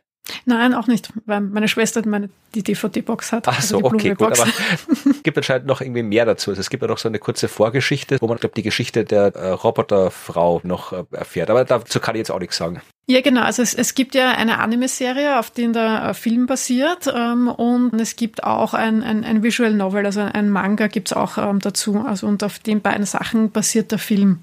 Okay, dann schaue ich, dass ich das alles verlinke in den Shownotes, damit sich das möglichst viele Menschen anschauen können, weil ein passenderer Film für diese Sonderfolge hätte es gar nicht geben können. All das, ja. was äh, Helen in ihrem Buch auf kulturwissenschaftliche Art und Weise herausgearbeitet hat, die Faszinationskraft des Planetariums, die Wunderwelten, die das Planetarium erzeugt hat, das sieht man hier in diesem Anime-Film ja auf eine ebenso wunderbare Art dargestellt. Also mhm, ja. könnte fast glauben, die haben sich abgesprochen. ja, das stimmt. Also es ist wirklich sehr, sehr schön transportiert in dem Film. Das stimmt, ja. Ich habe übrigens das äh, Manga nicht gefunden, also dieses Visual Novel von dem. Das hätte mich interessiert, hätte ich gerne gelesen. Ich schaue mal, ob ich es auch irgendwo finde. Ansonsten haben wir eine gut informierte Hörerschaft und die findet das sicherlich. Genau, ja, also vielleicht. Oder falls jemand Connections nach Japan hat, vielleicht kann man das irgendwie auf Englisch oder so auftreiben. Die Feierjahre des Planetariums haben ja erst angefangen, jetzt mit 2023. Die gehen ja bis 2025 wird ja gefeiert, das Planetarium. Das heißt, es ist noch genug Zeit. Vielleicht kann man ja irgendwann mal so eine öffentliche Vorführung oder sowas organisieren. Das wäre ja cool. Ach ja, das ist eine nette Idee. So als, als Vorfilm für eine Universumsbühnenshow oder sowas. Schauen wir mal, vielleicht gibt es da irgendwo was. Mhm, ja, stimmt, klingt gut, ja. Wir haben uns überlegen, vielleicht gibt es dann irgendwo nochmal Filmabend mit Universum und Planetarium. Schauen wir mal, was wir dazu noch kriegen. Eine gute Idee, auf jeden Fall anschauen, also wirklich sehr empfehlenswert. Ja, empfehle ich auch. Es würde mich auch interessieren, ob ähm, jemand aus der Hörerschaft den, den Film schon äh, kannte vorher, weil ich glaube nämlich, dass der nicht sehr bekannt ist. Unsere Hörerschaft ist gut informiert. Aber genau, ich weiß. ja, schreibt uns, wenn ihr was zu dem Film zu sagen habt, wenn ihr ihn schon gesehen habt oder wenn ihr ihn euch jetzt anschaut und dann was sagen dazu wollt, dann schreibt uns das und äh, wir freuen uns dann auf den nächsten Film. Hast du schon einen Plan? Nein, das verrate ich natürlich wie immer nicht. Okay, gut, dann werden wir es in der nächsten Folge hören. Und bis dahin verabschieden wir uns. Genau, bis dann. Tschüss. Tschüss. Ja, ja, die, die, die Strapazen, wenn man mit einem Planetarium unterwegs ist, die man auf sich nimmt, das ist, äh, kommt mir auch ein bisschen bekannt vor. Ja, wie gesagt, ich habe den Film ja schon gesehen, du nicht, Rot. Also ich glaube, der äh, Mann der Sterne hatte ein bisschen, ganz ein bisschen mehr Strapazen als du. Du warst nicht dabei, wie ich das letzte Mal mit der Deutschen Bahn unterwegs war. Ja, die kann auch oft postapokalyptisch sein, da hast du recht, aber ja, schau dir den Film an. Ja, na, ich habe ihn ja leider noch nicht gesehen, aber es, äh, es, es klingt, es klingt total nett und vor allem auch, dass das eine Mädchen Ruth heißt. Ich brauche ja auch jemanden, gell? Also, naja, nein, das ist. Äh, ist noch jung, also ein bisschen hältst noch durch. Also. Naja, aber irgendwie, pff, ich weiß nicht. Ich weiß nicht, ob ich noch lang durchhalte, ehrlich gesagt. Aber Falls sich jemand berufen fühlt, meldet euch bei mir. Ja, aber, Lehrlinge. Mhm. Ja, Helen, du hast ja den Film tatsächlich schon gesehen vorher. Wie war er denn jetzt so als kulturwissenschaftlicher Sicht? Ja, also ich fand ihn total spannend, auch wenn es vom Stil her jetzt nicht 100 Prozent mein, mein Film war, glaube ich. Aber ich fand einfach total interessant zu sehen, wie viele Parallelen es auch in dieser utopischen oder dystopischen Verarbeitung ähm, gibt zu dem, was ich eigentlich äh, erforscht habe. Also zum einen fand ich es total interessant, dass das jetzt auch wieder eine Zukunftsfantasie ist. Ähm, denn auch in den Planetarien in den 1920er Jahren ging es super viel um Zukunft und wie Zukunft sein wird und wie in Zukunft Menschen eben ähm, sich mit den Sternen verbünden oder auch nicht. Das hat mich total fasziniert, dass das da ähm, so präsent war. Und dann ist es ja eigentlich auch äh, eine Geschichte über einen Menschen und einen Roboter. Genau. Und wie die miteinander in Beziehung mhm. treten. Und das hat irgendwie Sinn gemacht, finde ich, im Zusammenhang mit dem Planetarium. Also die Frage nach der Beziehung von Menschen und Maschinen und was Maschinen mit Menschen zusammen eigentlich erzeugen können. Und jetzt gar nicht im Sinne von Machtfantasien, sondern mehr so im Sinne von Geschichten, Gefühlen, Dinge, die eben auch sehr wichtig sind für menschliches Leben. Ja, also wenn man so will, ist hier der Projektor tatsächlich ein Wesen in diesem Film. Ja. Ja, also er hat mich auch sehr, sehr überrascht, dieser Film, weil, wie gesagt, ich habe mit Anime weniger am Hut, aber der lief zufällig irgendwo und dann hat Evi gesagt, ja, sie nimmt den mal auf und dann haben wir uns immer mal angeschaut und ja, also dass man aus dieser Planetariumsthematik tatsächlich einen Film dieser Art machen kann, das hat mich überrascht, weil, wie gesagt, das Planetarium ist zwar voll mit, mit Fantasie, mit Wunder, mit Wissenschaft, mit Technik, aber dafür eigentlich ja erstaunlich unterrepräsentiert im, in der klassischen Science Fiction. Also ich wüsste jetzt spontan nix, wo das irgendwo vorkommt oder ja generell in der mhm. Popkultur, das weißt auch vielleicht du mehr, Helen, so Planetarium in Filmen, Planetarium in, weiß ich nicht, also fällt da jetzt nicht viel ein. Tatsächlich, was die filmische Verarbeitung angeht, fällt mir jetzt auch wenig ein, außer La La Land. Das habe ich nicht gesehen. In La La Land gibt es eine wunderbare Szene im Griffiths Planetarium, die wiederum eine Referenz ist für den James Dean Film. Sie wissen nicht, was sie tun. Der Rebel Without a Cause, der auch dort spielt. Also es wird irgendwie als nostalgischer Ort für ein gutes Date auch in diesen Filmen immer mal wieder ans Planetarium referiert, aber natürlich auf eine ganz andere Art und Weise wie jetzt im The Planetarian. Wollte ich gerade sagen, also da hätte man vermutlich in dem, ich habe La La Land nicht gesehen, aber so wie das du gerade erzählst, hätte man da äh, den Ort vermutlich auch durch einen beliebigen anderen Ort ersetzen können, wenn er die gleiche Rolle erfüllt, aber äh, das Planetarium in seiner Rolle als Planetarium, das ist mir noch nicht untergekommen bis jetzt, außer in diesem einen Film. Was es gibt und was ich sehr spannend finde, ist ähm, die in Kombination mit Musik. Also ihr kennt ja sicher die die Queen-Shows und so, die Ach, jetzt ja. im Planetarium abgespielt werden. Mhm. Aber es gibt zum Beispiel von Sufjan Stevens, so ein amerikanischer Musiker relativ bekannt, ein Album, das Planetarium heißt, wo er sich eben mit den einzelnen Planeten befasst und probiert, das in so klangliche Erfahrung zu bringen. Ich habe auch gehört, dass es immer mal wieder Pop- und Musikfestivals in Planetarien gibt, weil die akustisch so toll ist und weil, weil es sich eben auch für immersive, eventuell auch psychedelisch initiierte Erfahrungen ganz gut anbietet, im Planetarium zu sein. Also als Ort hat der irgendwie, hat das Planetarium irgendwie schon viele Verbindungen in die Popkultur, aber als so zentral gesetzt und auch so ähm, geschichtsvorantreibend wie in diesem Film habe ich es auch selten erlebt. Ich finde, was mich auch sehr wundert, ist, dass das, dass das noch nicht ausgenutzt wird, weil ich glaube auch, dass die Möglichkeiten dieses Planetariums fast so unendlich sind wie der Weltraum selber. Ne? Und das ist einfach noch nicht, das, das kommt noch, wenn, wenn wir Glück haben. dass es einfach noch nicht so genutzt wird, wie es genutzt werden könnte. Und dass es halt einfach auch als, als Lernort, als, also natürlich Ort des Wunderns, aber auch generell als, als informeller Lernort zu allen möglichen Themen zum Beispiel auch genutzt wird und halt mit Musik und sonstigen Sinneswahrnehmungen und, und psychedelischen Erfahrungen sowieso, ja. Wer da Ideen jetzt gerade spontan bekommen hat, dann verweise ich wieder auf die Planetariums 100 Jahre offizielle Seite, da gibt's ganz viel, da gibt's auch eine eigene Unterseite über Projekte. Da ist halt das, was man halt so hat. Also auch ein, ein Musikalbum wird's geben, es wird eine eigene Planetariums-Show geben zu 100 Jahre Planetarium, Posterausstellung, Wanderausstellung und so weiter. Ein Buch sehe ich gerade, eine Sondermarke und äh, es gibt auch ja lokale Projekte und einen Wettbewerb. Also man kann da irgendwelche Aktivitäten, Shows, äh, alles Mögliche irgendwie einreichen, was man gerne machen will und dann gibt's äh, von der International International Planetarium Society Stipendien bis zu 1000 Dollar. Verlinke ich auch in den Shownotes, wer da was machen will. Ach nee, sehe ich gerade, hier sind die Gewinner des Projekts. Okay, hatte schon erledigt. Das war anscheinend nicht aktuell, diese Ui. Startseite. Aber ja, da gab es anscheinend äh, jede Menge Projekte. Aber ja, was das, was du gerade erzählt hast, Ruth, nicht äh, weniger interessant macht, dass man mit einem Planetarium eigentlich viel mehr machen kann als das Weltall zu zeigen und äh, Queen zu spielen. Also da geht noch mehr. Mhm. Luft nach oben. Ich habe neulich mit einem Kollegen mich unterhalten, der auch ab und zu Planetarium-Shows selber kuratiert und der darin auch ein ganz großes Mittel für Klima- und Nachhaltigkeitsbildung sieht. Es geht ja eigentlich darum, einfach einen Bezug zum Planeten, auf dem wir leben, herzustellen, einen gefühlten Bezug ähm, und einen wissenschaftlich fundierten Bezug. Und ich fand das eigentlich auch eine ganz kluge Idee, dafür das Planetarium zu nutzen. Und dachte, ja, da gibt's wirklich noch einiges zu tun in Zukunft. Und da freue ich mich schon auf die ganzen Formate, die da noch auf uns warten. Ja, ja, schauen wir mal, was die 100 Jahres Feiern in den nächsten Jahren alles bringen, was da passiert.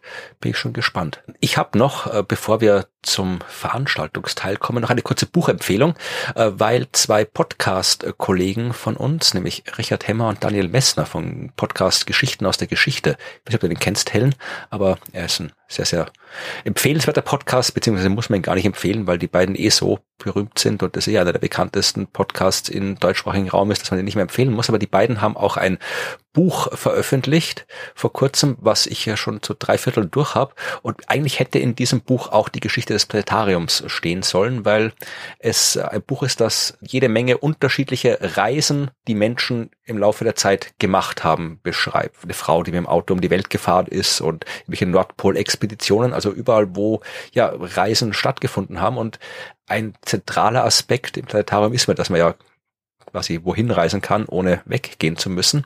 Deswegen habe ich gedacht, ist das äh, ein guter Zeitpunkt, dieses Buch zu empfehlen, weil ich hab's sehr, sehr gern gelesen und wir machen selten Buchempfehlungen, aber dieses Buch wollte ich empfehlen, vor allem, weil wenn wir jetzt das Buch von Podcast-Kollegen empfehlen und wenn wir mal ein Podcast-Buch schreiben sollten, dann müssen die unser Buch auch empfehlen. Ja, also man muss da irgendwie so eine Schuld aufbauen, dass man es dann wieder zurückkriegen kann. Hört ihr, Sie müssen, Sie müssen. Ja, ja. Nee, schneide ich nachher raus. Nee, schneide ich nicht raus natürlich. Aber Nein, aber es ist wirklich ein sehr, sehr gutes Buch. Also die beiden, wer den Podcast kennt, können gut erzählen. Und es fängt auch gleich mit einer astronomischen Geschichte an, also einer astronomischen mhm. Reise. Also auch da findet man es drin. Und ich habe es noch nicht zu Ende gelesen. Vielleicht äh, taucht ja noch eine, äh, eine Geschichte des Planetariums auf. Ich weiß es nicht, aber, und das ist jetzt, äh, wenn Richard und Daniel das hören, dann äh, ist es gut. Wenn nicht, werde ich es ihnen persönlich sagen, weil ich glaube, die gehen gerade mit ihrer Show auf Tour. Äh, Brauche ich auch nicht äh, bewerben, weil es schon alles ausverkauft, aber sie sind am Samstag in Wien und ich glaube, ich werde auch da sein. Und dann werde ich Richard und Daniel, ja, ich werde sie nötigen, äh, dass sie mal eine Geschichte des Planetariums in ihrem Podcast machen und vielleicht auch dann dich dazu kontaktieren, Helen. Sehr gerne. Ich, ich freue mich, wie gesagt, sehr, wenn ich darüber sprechen kann, weil nicht nur habe ich mir ja die ganze Arbeit gemacht, sondern ich finde es auch einfach ein wirklich spannendes Thema und äh, freue mich eigentlich über jede Gelegenheit, darüber zu sprechen. Und die Leute in meinem Umkreis sind, glaube ich, froh, wenn ich auch mal mit jemand anders darüber rede. und dürfen wir davon ausgehen, dass du auch äh, in Zukunft über das Thema forschen wirst? Also ich habe ja schon ein neues Projekt angefangen, ähm, das sich tatsächlich auf den ersten Blick mit was ganz anderem befasst, nämlich mit der Kulturgeschichte des weiblichen Ehrgeizes im Sport. Haben aber schon äh, Florian und ich beim Vorgespräch einmal ganz kurz äh, festgestellt, dass eigentlich Sport und Astronomie auch erstaunlich viele spannende Überschneidungen haben. Also wer weiß, Sport und das Planetarium lässt sich dann über Eck wahrscheinlich auch irgendwas rausfinden. Vielleicht wäre es auch ein guter Ort für so immersive Fitnesserfahrungen. Wer weiß, was man da noch für Chancen machen könnte. Aber ganz davon abgesehen lässt einem so ein Thema natürlich nie los. Und ich habe ja schon erwähnt, und es ist tatsächlich auch einfach ähm, noch der Wunsch da, da auch weiter dran zu bleiben, weiter zu überlegen, wie die anderen 90 Jahre, mindestens 90 Jahre Planetariumsgeschichte, die ich jetzt nicht im Buch bedenken konnte, ähm, kulturwissenschaftlich noch zu erzählen sind.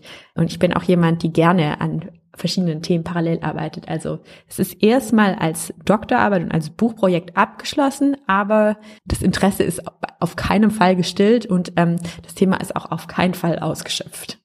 Ja, ich sehe schon, es braucht irgendwie einen Lehrstuhl für Planetariumsforschung. Müssten wir stiften, Ruth, stifte mal so einen Lehrstuhl. Stiften, stiften.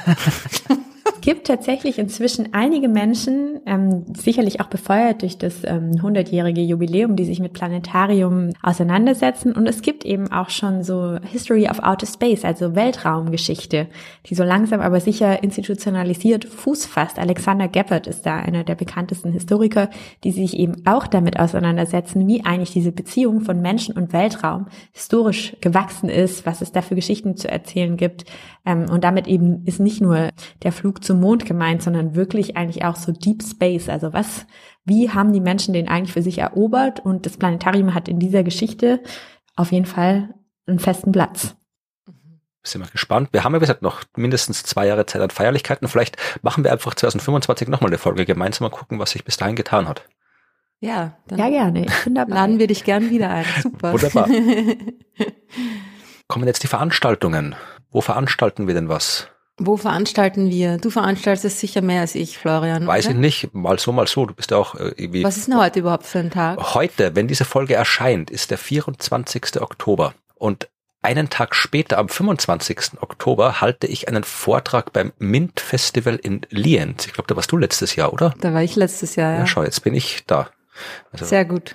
Ja, wechseln wir ab. So, du warst dieses Jahr in Jena, ich war letztes Jahr in Jena, auch bei der Veranstaltungsreihe. Also. Sie wollten mich eh wieder einladen, aber ich hatte keine Zeit. Ich fahre nächstes Jahr wieder hin. Die zweitbeste Wahl genommen, jetzt bin ich dort. Freut mich, dass du es gesagt hast. Ja, also ich werde in Lienz sein, vielleicht seid ihr auch dort. Einen Tag später bin ich am Bodensee in Überlingen. Da werde ich auch eine, einen Vortrag halten. Das ist, äh, in beiden Fällen ist es der Vortrag eine Geschichte des Universums in 100 Sternen, wieder mit der berühmten kosmischen Waffel mittlerweile. Äh, und äh, am 28.10. werde ich nochmal ähm, die Geschichte der 100 Sterne in die Schweiz bringen, nämlich nach Stein am Rhein. Ja, da Guter wer- Name. Ja, da habe ich mir nicht ausgedacht, die heißen so dort. Und ähm, Informationen in den Shownotes und das war schon alles, was ich bis zur Veröffentlichung der nächsten Folge so ja öffentlich treiben werde. Ich bin auch am Bodensee. Ich bin in Friedrichshafen. Und zwar am 1. und 2. November. Ja, da wurde schon gefragt, weil da nichts zu finden war online, äh, ob das äh, eine öffentliche Veranstaltung ist oder nicht, was du dort machst. Ja, es ist jetzt online. Ah ja. Okay, na dann. Und es ist, ja, also es, ähm, es sind, äh, es ist ein Kinderprogramm, ne, Leute. ja, aber Es ist ja immer wieder, es ist wieder mal das, das gute alte Thema, das Planetarium. Naja, das ist ein bisschen, das ist, das macht ein bisschen zu viel Spaß. Das muss was für Kinder sein. Haben wir ja schon ähm, kurz äh, gestreift, diesen, diesen Gedanken. Nee, ja, wie auch immer. Komm, schnappt euch ein Kind und kommt als Begleitperson. und dann ähm, von 5. bis 7. November gibt's noch ein paar Planetariumsshows und Veranstaltungen in der Gegend um Feldkirch und Rankweil. Die Details sind da gerade in Planung. sollten sie noch konkreter werden, bis die Folge veröffentlicht wird, tue ich sie in die Shownotes. Ansonsten müsst ihr selbst auf die Suche nach dem Planetarium in Feldkirch Genau. gehen. euch auf den Weg machen und die, die Unannehmlichkeiten auf euch nehmen. ja. Helen, hast du äh, etwas, was du ankündigen möchtest? Gibt es irgendwie, machst du eine Lesung aus dem Buch? Tatsächlich werde ich eine Lesung gemacht haben. oh nein. Ja, aber nein, sonst glaube ich, akut ist gerade nichts Öffentliches, was mir einfällt. Aber ihr könnt natürlich alle gerne das Buch lesen. Ja, das tun die Leute hoffentlich sowieso. Ich habe bis jetzt nur das Inhaltsverzeichnis gelesen und das war schon so spannend, Leute, wirklich. Holt euch das Buch. Ja, und äh, kann ich nur, nur nochmal äh, sagen, wir haben es am Anfang schon gesagt, ich sage es jetzt wieder, das Buch ist wirklich ein, ja, so ein Buch zu dem Thema gibt's noch nicht, darum hast du es ja geschrieben. Und wer wissen will, wie das Planetarium die Menschen beeinflusst und umgekehrt, der sollte in dieses Buch hineinschauen. Und die entsprechenden Informationen, die wird's in den Shownotes geben und ja auch natürlich die Kontaktadresse von Helen. Also wer gerne möchte, dass äh, Helen noch ein zweites Mal was äh, über ihr Buch erzählt in der Öffentlichkeit und sie zu einer Lesung einladen will, kann, ja, braucht unser Podcast nicht, um die Kontaktadressen rauszufinden. Auch Quatsch. Aber Egal. und es bleibt uns nur, wie immer, zum Schluss noch, äh, last but not least, uns bei euch zu bedanken, nämlich für eure Unterstützung, für die diverseste Unterstützung, die ihr uns äh, gebt, auch die moralische und emotionale Unterstützung, die ihr uns gebt, weil mit, mit netten Kommentaren und Nachrichten und E-Mails und Messages und so weiter, die, die teilweise wirklich sehr, sehr äh, ergreifend sind, möchte ich jetzt nur auch einmal gesagt haben. Wir lesen sie alle, auch wenn wir es nicht jetzt immer gleich antworten oder gar nicht antworten, aber wir, wir sind, äh, wir freuen uns, wir sind berührt, wir, ja, bedanken uns. Und wir bedanken uns natürlich auch noch ganz speziell für finanzielle Unterstützung, die ihr uns zukommen lässt, um die Arbeit, die wir in diesem Podcast stecken, irgendwie auch zu vergüten und auch sonstige Nebenkosten, die wir dadurch haben, abzugelten. Und man kann uns unterstützen über PayPal, wenn ihr das möchtet. Das haben seit dem letzten Mal auch wieder ein paar Leute getan. Nämlich herzlichen Dank an Christian, an Markus, noch ein Markus, Alexander, Rupert, Roman, Uwe, Andrea, Benjamin und Holger. vielen Dank. Herzlichen Dank. Und dann gibt's auch noch die Möglichkeit, ein Spenden-Abo abzuschließen. Das kann man bei Steady oder Patreon machen. Und da kommt dann zwar nicht mehr ganz so viel von dem Geld bei uns an, aber es ist zumindest so, dass uns das eine gewisse, naja, Regelmäßigkeit und Planungssicherheit gibt. Also da haben wir auch nichts dagegen, ja. Ich habe weniger Arbeit bei der Buchhaltung. Allerdings, ja. Ja. Seit ich mich da irgendwie rausgewunden habe aus dem Thema, gell? Ja. ja. Und äh, seit dem letzten Mal haben ein Abo abgeschlossen. Lutz, herzlichen Dank. Sebastian, danke. FO, danke noch an Lutz. Um, danke Daniela und danke an den Mensch, der sich mit Vollgas unterschrieben hat. ja, das ist die Leute, wie sie heißen, ist das egal. Wenn sie uns unterstützen, Tja. freuen wir uns drüber. Ganz herzlichen Dank euch. Ja, wenn ihr uns unterstützen wollt, die Infos gibt's auch in den Shownotes und äh, da gibt's auch unsere Kontaktadressen. Also wenn ihr uns Fragen stellen wollt, dann tut das unter fragen.dasuniversum.at. Wenn ihr uns sonst was schicken wollt, Kommentare, ja, äh, andere Sachen, dann äh, macht das unter hello@dasuniversum.at. Wenn ihr Helen kontaktieren wollt, dann, äh, weiß ich nicht, sollen sie dich kontaktieren, Helen, die Leute, die was wollen, oder wirst du in Ruhe gelassen werden? Freundliche E-Mails nehme ich sehr gerne.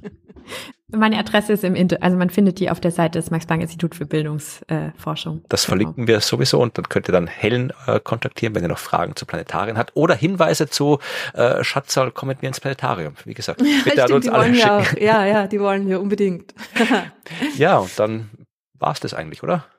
Ja, äh, herzlichen Dank an Helen natürlich. Ja. Das, äh, das wunderbare Gespräch und, und die wunderbare Forschungsarbeit. Und, äh, Danke euch vielmals, dass ihr mir hier die Möglichkeit gibt, darüber zu erzählen und vielleicht auch Leute damit zu erreichen, die ich sonst mit meiner Arbeit gar nicht so erreiche. Das finde ich sehr schön. Und ja, danke, dass ihr euch so viel Zeit genommen habt, äh, euch damit auseinanderzusetzen. Ja, es ist eine Win-Win-Situation. Win-Win-Win eigentlich für alle Beteiligten. Ja, äh, der Win-Win, die, die Hörerschaft hast vergessen, musst viermal Win naja, sagen. eh, das war, das, war das dritte Win so, eigentlich. Also du hast uns das zu einer Person gemacht, okay. Ja, genau. Okay, gut, ja. gut, nachdem wir das geklärt haben, können wir die Folge jetzt eigentlich beenden, oder? Ja, jetzt das, das war's. Okay, macht es gut. Bis zum nächsten Mal. Tschüss. Ciao, ciao.